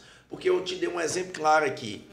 É, quando a pessoa ela ela está precisando de um trabalho, ela está precisando de trabalho, ela não tem uma oportunidade, ela destoa de caráter. Ela destoa de caráter não, ela vai por, alguns vão por necessidade.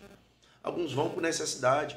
Na época da pandemia, eu, eu, igual te falei, Deus abençoa a gente, a gente passa a abençoar pessoas. Eu distribuí algumas cestas. Só que eu, aquele padrão caveira, né? Como sempre, até para distribuir uma cesta básica, é confusão. Bala clara. É, até confusão. É, aí é o seguinte, fui distribuir mais de 100 cesta básica e fomos distribuir. O que que acontece? é, eu entrava na casa e olhava se realmente estava necessitada. Eu cheguei numa casa, eu, eu, não esqueço disso, um eletricista, não, eu bati o oi na casa, com um eletricista, televisão LCD, é, Wi-Fi, é sonzão, geladeira top, é, fogão de, na pedra, aqui no fogão, negócio assim. Qual, ah, e aí aquela que é de cesta básica, assim, ó, Zé, qual é, Zé? E não falei assim, qual é essa cesta básica, meu Deus, esse cara paga. Aí ele me chamou, Superman, velho, eu não tô conseguindo nada, velho não está tendo emprego. Aí eu falei assim, moço, mas, moço, como é que você está mantendo? Moço, eu tô, eu tô recebendo Bolsa Família aí, a mãe está pagando com o negócio com auxílio que está dando, a gente está pagando aqui. Ô moço, você me tira nenhum menino lá deitado. Olha aqui para você ver. Eu entrei na geladeira, não abri nada, só água. Aí abri, olha a minha lata. Ah, eu falei, peguei duas cestas. peguei duas cestas e deixei pro cara. E por quê? Por, justamente por conta disso. Então, é, é, o, o que acontece é que a gente começa a enxergar coisa igual quando eu ia na favela, na, no aglomerado. Chegava lá, eu vi uma situação carente, eu vi uma situação carente, eu cumpria minha missão, alterava e tal. Depois eu voltava lá sem ninguém saber e ajudava aquela família. Entendeu? Ajudava aquela família. Por quê? o que a gente, às vezes, é igual falar, que o outro não mostra, só mostrava que, ah, Monteiro isso, mas não via o lado humano que a gente passava, porque muitas coisas eu via em mim. Eu via em minha mãe, teve uma situação mesmo que é uma senhora que eu ajudei, que eu cheguei lá, eu vi ela com cinco meninos, mas mulher, você tá igual rato? mulher, você tá igual rato? Você tá com cabelo e ainda tá grávida? Ainda tá grávida? Eu ia lá, eu ajudar essa mulher e fazer campanha, pedir os outros trem para ajudar. Mas são coisas que a gente não mostra. Tem muito policial militar que faz isso. Muito policial militar que vai lá e ajuda. Muito policial militar que chega lá e, e, e procura fazer algo. Só que isso não vem à tona. Só vem quando dá um erro. O erro é explícito, os acertos não é. E aí foi aí que eu vi, eu falei assim, rapaz, eu preciso colocar meu nome para apreciação. E aí eu coloquei meu nome. Na verdade, na época, eu fui influenciado por uma fala de Thales Contão de nesse contão. Lá na casa de Fúvio. Tava eu, Fúvio, doutor Sami, Juliana e Thales. Esse político, é político, meu político ladrão. Aquela fala, não mexer com política nada, e Fúvio, prefeito, Catugi, doutor Sami, esse prefeito. E tá querendo lá, eles conversando comigo, tava lá. Aí Thales virou para mim e falou assim, ó, você sabe por que só tem político ruim? Porque os bons não querem se candidatar. Você é um cara que você tem tudo para modificar e fazer algo pela cidade. Mas como você, tem vários aí que tem vontade de fazer, tem seriedade tem disponibilidade, tem coragem e tem integridade de caráter, mas não querem entrar na política por conta disso. Então, os ruins continuam sendo eleitos. Aí ele virou, aí ele virou assim, é, não é vocês que falam que onde é que há treva tem que ter um pontinho de luz? Mais ou menos isso. Aí eu falei. Aí eu pensei nisso, nas palavras que o pastor fala também na igreja. Quando o mal, quando o bem se cala, o bem toma o mal toma conta. Quando não há luz, as trevas tomam conta. Enquanto você, é igual eu te falei da abordagem do cara. Você lembra no começo da fala? Eu te falei da abordagem do cara quando você transmite amor? Quando você transmite amor, então é isso que faz a diferença. Quando você é luz num local, automaticamente a luz contagia. Tem pessoas que mudam. Monteiro, e nesse contexto, cara, eu, a gente sabe que o meio político é um meio bastante difícil, né? Inclusive, já, a gente já conversou com vários políticos aqui, né, candidatos a foram a prefeitos, vereadores já vieram aqui, a gente já bateu um papo. A gente sabe que é um meio que é bem, bem conturbado nos bastidores, tem muita concorrência. É, como é que foi essa experiência para você? Né, você teve um, um motivo nobre para entrar, né, para querer colocar o seu nome à disposição da população, mas o que, que isso te acarretou? Quais foram as consequências? Quais foram as, os momentos mais difíceis que você passou durante aí essa, nessa possível essa eleição do pleito passado? Como é que foi isso? Ah, o, o que que acontece? Eu, é, igual te falei, eu fui, o meu candidato a prefeito foi o Tenente Coronel Marinho, meu candidato a prefeito, meu vice, o Felipe, é, o prefeito que ganhou é meu prefeito, prefeito Daniel Supira é meu prefeito, de todos nós, como os 19 vereadores que tem lá. Porém, infelizmente, depois que acabou é, a situação de eleição, no início eu comecei a ter uma. Eu vi que eu estava tendo uma certa perseguição velada. Aí depois eu conversei, aí eu ajustei, aí o meu comandante falou, não, não é não, e tal, tá, de boa, volta no seu lugar. E eu Aí na, na mesma sequência, pum, pedi minha mãe, entrei em depressão. Mas depois disso, não que eu comecei a me retomar agora, porque eu, é, na eleição para deputado, eu me posicionei. Eu me posicionei. Paisano, eu apoiaria o Gustavo Santana. E o meu deputado mesmo, classista, o deputado meu, é o Senhor Rodrigues. Eu não abro mão por ninguém. E federal foi o Subtenente Gonzaga. Depois passou esse pleito político por eu ter tido ascensão, você vê uma perseguição de alguns políticos por se sentir ameaçado, uma perseguição velada. E, tipo assim, eu não sou político, eu sou policial militar. Eu sou politizado. Ah, mas você vai se candidatar novamente? Eu colocarei meu nome à disposição para uma pré-candidatura novamente. Colocarei meu nome à disposição para uma pré-candidatura novamente. E o que, que acontece? É, alguns, um ou outro vereador, eles insistem em criar um, um empecilho que para mim não há. Que eu deixo claro para eles que eles são meus vereadores. Eu tô lá para buscar a ajuda deles para a minha comunidade. Só que eu sou um líder comunitário. E eu quero a melhoria para minha comunidade e para minha cidade. E isso é como cidadão, isso como policial militar e outro como líder comunitário. Então, aí às vezes você vê que o cara, tipo assim, você vê que o cara sempre cria alguma coisa onde é que não há. Então isso acaba influenciando a gente no ambiente. Às vezes você pode executar uma coisa, procurar ajudar, você deixa, você dá uma recuada, porque eu sou policial militar. Eu não, eu não estou policial militar, eu sou policial militar. Está é aquele negócio, é, é um, um vereador. É um mandato, né? Não, um vereador, ele está vereador, um prefeito, ele está prefeito. Não, eu não. Eu não estou policial militar. Eu sou policial militar. Eu, fui, eu passei um concurso público. Passei um concurso público. Então eu sou policial militar. Tanto meu nome é Cabo Monteiro. Cabo Monteiro Superman. Igual todo mundo me chama. Você vê que eu nem falo Reinaldo. Ah, Reinaldo, não. Cabo Monteiro. Não igual, te perguntei, ninguém é, sabe, ninguém sabe Reinaldo. É, então, tipo assim, eu tenho orgulho de ser policial militar e eu não vou colocar isso em xeque. Não vou colocar isso em xeque. Às vezes a pessoa fala assim, ah, todo cara entra lá por quanto salário. Deixa eu falar aqui. Meu salário é quase o mesmo.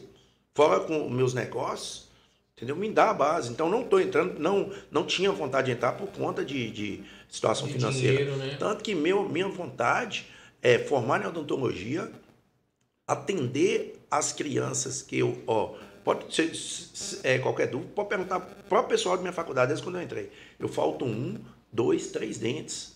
Quando eu era pequeno, minha mãe tinha condição, mano, arranca aí, arranca aí. Não tinha, não tinha condição, igual eu te falei. Então, tipo assim, era o que a gente tinha, catitu arrancava aí, tá bom. Aí o que que acontece? Hoje eu tenho vontade de, de tipo assim, de um dia chegar e ter uma disponibilidade de tempo. Para quê?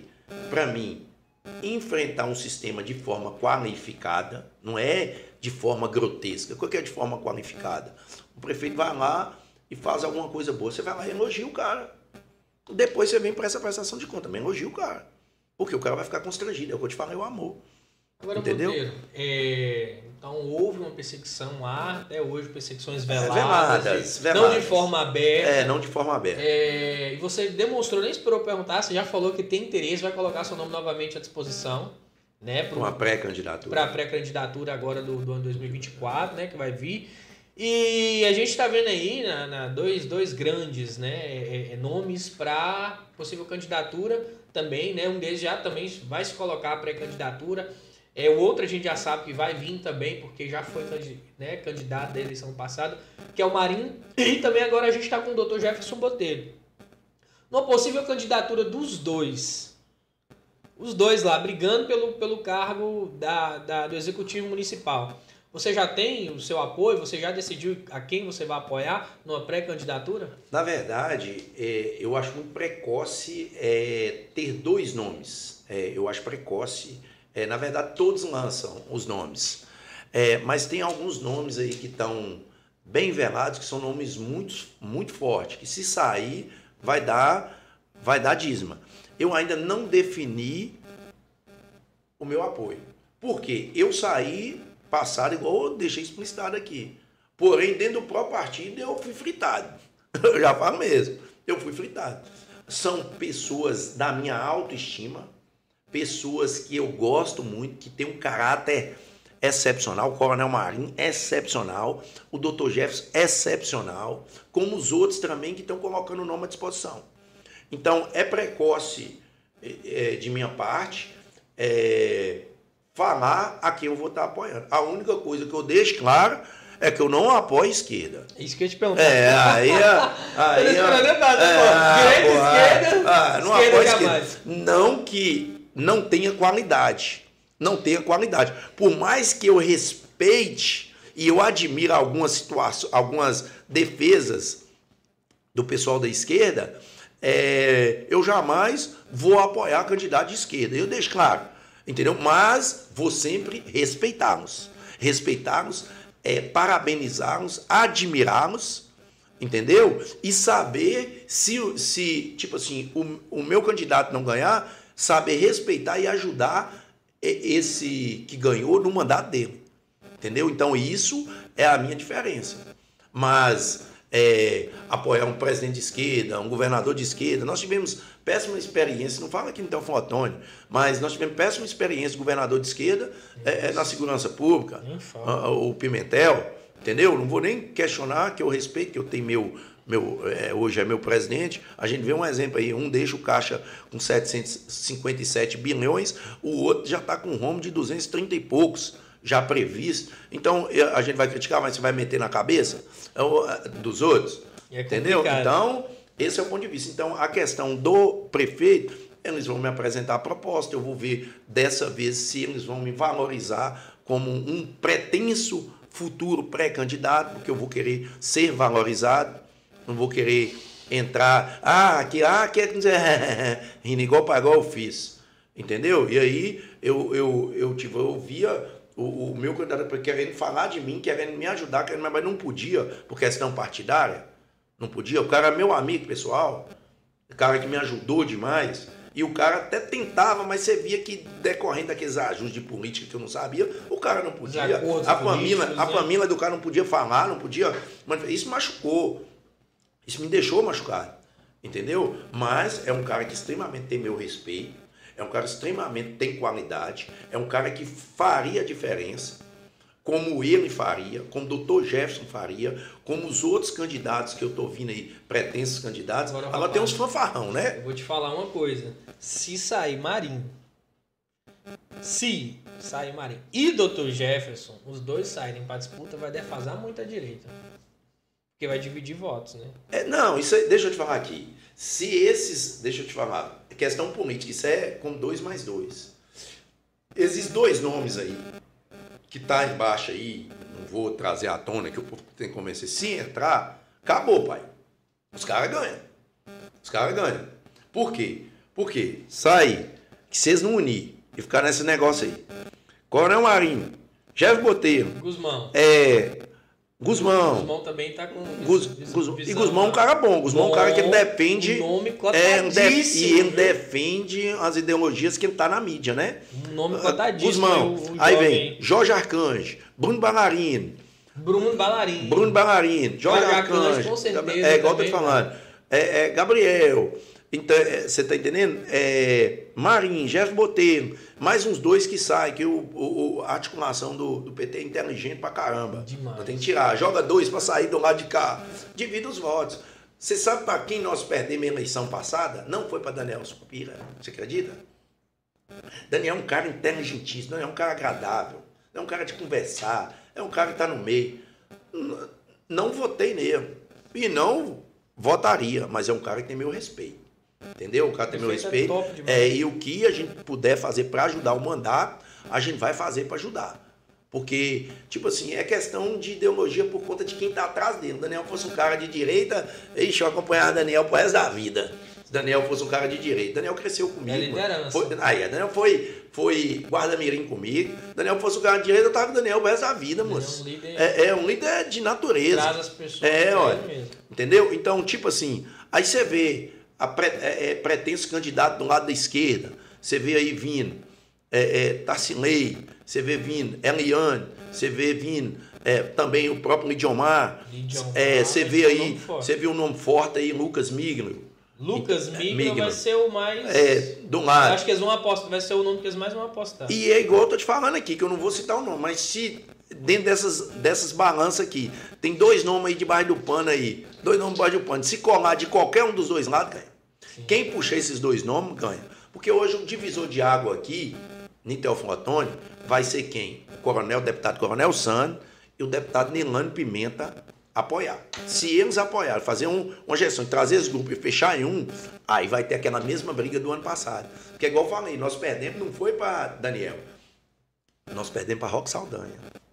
Rock é o. Ah, meu galáxia, patrão! Sabe por que que nós Como os perdemos? Rock veio aqui falou do Eu- projeto que eu fiquei fã, o tá projeto Arca de Noé, tá? Quem não assistiu o episódio Rock, eu vou deixar pra vocês assistirem aí, tá? É só ir aí no canal do YouTube, lá na página, na guia dos ao vivo, vai estar lá o episódio com o Rock Saldanha. Pode adiantar, não tem problema, eu te aconselho a assistir tudo, porque tá muito bom, tá bom pra caramba. É, mas pula pra parte que ele fala dos projetos dele, ele tem um projeto muito bom que eu achei excepcional, Arca de Noé. Você sabe por que, que nós perdemos para Rock Saldanha? Eu falo nós, porque eu tava no clube de lá, né? Tô, Sim. né? Tô, faço parte da, da eu sou direita. político, é, né? é, eu sou, como se diz, ó, eu fico aqui, ó. Eu sou- eu sou é, eu não, né, eu sou a única coisa que eu falo é o lado que eu voto. Agora, por que nós perdemos para Rock Saldanha? Rock Saldanha que foi divisor de água. Rock Saldanha teve mil votos. O Coronel Marinho perdeu por 700 votos. Acho que foi nessa faixa de 700 votos. Sim. Entendeu? Igual eu, tive diferença para Arley de quatro votos. Entendeu? O sa- sargento Arley Sim. vereador. É, é, o divi- minhas duas sobrinhas e mais duas não votou. É, é. Aí, beleza. É, e um, um, um menino tava me ajudando que me traiu, mas tá de boa. É, aí, beleza. É, Porque Rock Saldanha teve mil votos. Se eles tivessem chamado Rock para conversar, eu conversei com ele. Ah, mas os caras não quiserem conversar comigo, não sei o quê. Tivesse chamado Rock, Rock com aquele, aquele jeito dele todo, fazer aquele barulho todo. Não, vem pra cá, o povo dele tinha ido. Porque aquele pessoal ali estava cansado e estava desanimado porque algumas pessoas colaram do lado de cá. Só que as pessoas não entendem que o Coronel Marinho era novo de política. E tipo assim. Era a primeira não, candidatura É, e não dele. adianta, pai. Todo mundo que agregar, você tem que agregar. Todo mundo que quiser vir, você tem que trazer. Porque qualquer cara que saísse, te atrapalhava. Um exemplo, eu dei claro aqui, é o Saldanha. Mil votos, mil votos tirou uma eleição. Tirou uma eleição. Se tivesse trago Rock Saldanha, só ficava Bruno Bellarini e aí não tinha o negócio. Mas, volta a reafirmar. É, os candidatos são candidatos de muito bons. E o que eles, o grupo decidir lá, eu vou estar acompanhando. Agora, eu não tenho candidato Ainda definida. de apoiar, amor, né? mas não. Igual, tipo assim, minha cota de, de, de falar assim, vou e vou até o final, eu fiz na eleição passada. Show. Monteiro, seguinte, cara. é, a gente tá chegando no finalzinho do nosso bate-papo, mas assim, foi muito bacana. A gente conseguiu aproveitar tudo que eu coloquei aqui. Foi muito bom entender nessa relação entre comunidade né, e polícia, como, como isso consegue trazer benefícios para a própria comunidade. É, cara, excepcional sua trajetória, né? Sua história de vida, de onde você veio, tudo que você construiu, tudo que você vem construindo, todo esse desejo de querer fazer mais, é, por si também, por si próprio, né? Por, por suas próprias ambições, mas a gente vê que tem um, um- algo a mais em torno disso, né? Que é uma vontade de ajudar, realmente uma, uma vontade genuína de ajudar as pessoas, de deixar ali é, marcado, ó, eu contribuí na vida dessa pessoa para torná-la melhor. Cara, muito bom mesmo. E eu queria fazer um bate-bola com isso aqui rapidinho. Bate-bola, assim, vou te perguntar, a primeira coisa que vem na mente, você fala, só pra mim, né, só para os nossos espectadores conhecer um pouquinho mais de você. Eu vou falar, fazer uma perguntinha rápida, você responde com a palavra. Pode ser então? Pode. Bate-bola papum, vamos lá, pra gente acabar. Monteiro, então, velho, um sonho, Chegar no céu. uma conquista, Conseguir superar a perca de minha mãe. um arrependimento, Não ter falado o tanto que eu amava ela como eu falei. um desejo, Encontrar minha mãe de novo. um superpoder. É, um sentimento, superpoder. sentimental demais. Você é muito emotivo? Sou muito emotivo. Nem parece, é um nome desse tamanho com o nome de Superman. Aí, cara, muito bom mesmo, tá? Que bate-papo incrível. Muito bom conhecer. A gente, assim, vê, né, o, policial fardado, aquela prestação de serviço, mas de fato, ali por detrás tem um ser humano, tem uma pessoa com, com emoções, com sentimentos, com sonhos, planos, projetos, desejos. É muito bom a gente é, usar nosso, nosso espaço, né, que a gente tem aqui para aproximar mesmo a- a- as pessoas disso. E foi muito bom a sua participação. Obrigadão, viu, cara? Tamo junto, Ô. Monteiro, é, pra gente encerrar, você poderia, né, com toda essa trajetória que você teve aí, deixar uma mensagem. A gente sempre faz essa dinâmica de deixar uma mensagem no final. Sinta-se à vontade, o espaço é seu, tá? Uma mensagem para todos os nossos espectadores. É, a primeira coisa é nunca esqueça do amor de Deus na vida de vocês. Nós não somos ninguém sem Cristo. E tudo que aconteceu na minha vida e continua acontecendo é com a permissão de Cristo. É, eu deixei claro aqui a quantidade de vezes que eu tentei entrar na polícia. É, foram 15 vezes durante nove anos. Eu nunca desisti. Mas Deus tinha um propósito na minha vida. Da mesma, é, na mes, no mesmo propósito que Deus tem na minha vida, Ele tem na vida de vocês. Recebam Cristo como seu único Salvador. E deixo aí também, quem quiser fazer uma visita lá na igreja Vida e Paz, fica ali ao mar, à frente ao Clube Palmeiras, viu? Culto, domingo seis e meia é, e quinta-feira às sete e meia. Estejam todos convidados. E é isso aí, show de bola. Monteirão, vamos encerrar. ó. A gente tem uma dinâmica aqui no final, tá? A gente usa a hashtag nas nossas redes sociais, seja alfa. E aí eu vou falar, seja você fala alfa, a gente encerra, para desejar a galera aí essa identidade, essa essência, que é justamente tudo isso que você pregou. Liderança, não desistir, é, realização de sonhos, ajudar o próximo. Isso é ser alfa, cara. Ser alfa não é nada mais do que isso. Beleza, então? Beleza. Então fechou. ó. Valeu, galera. Tamo junto. Muito obrigado pela participação de todos vocês, por acompanhar a gente. Vocês são alfas de verdade. Obrigado, meu bem. Você que tá sempre aqui com a gente, fazendo acontecer o nosso papo de alfas. E no mais é isso. Seja. Alfa. Valeu! Ó, um beijo pra Sofia.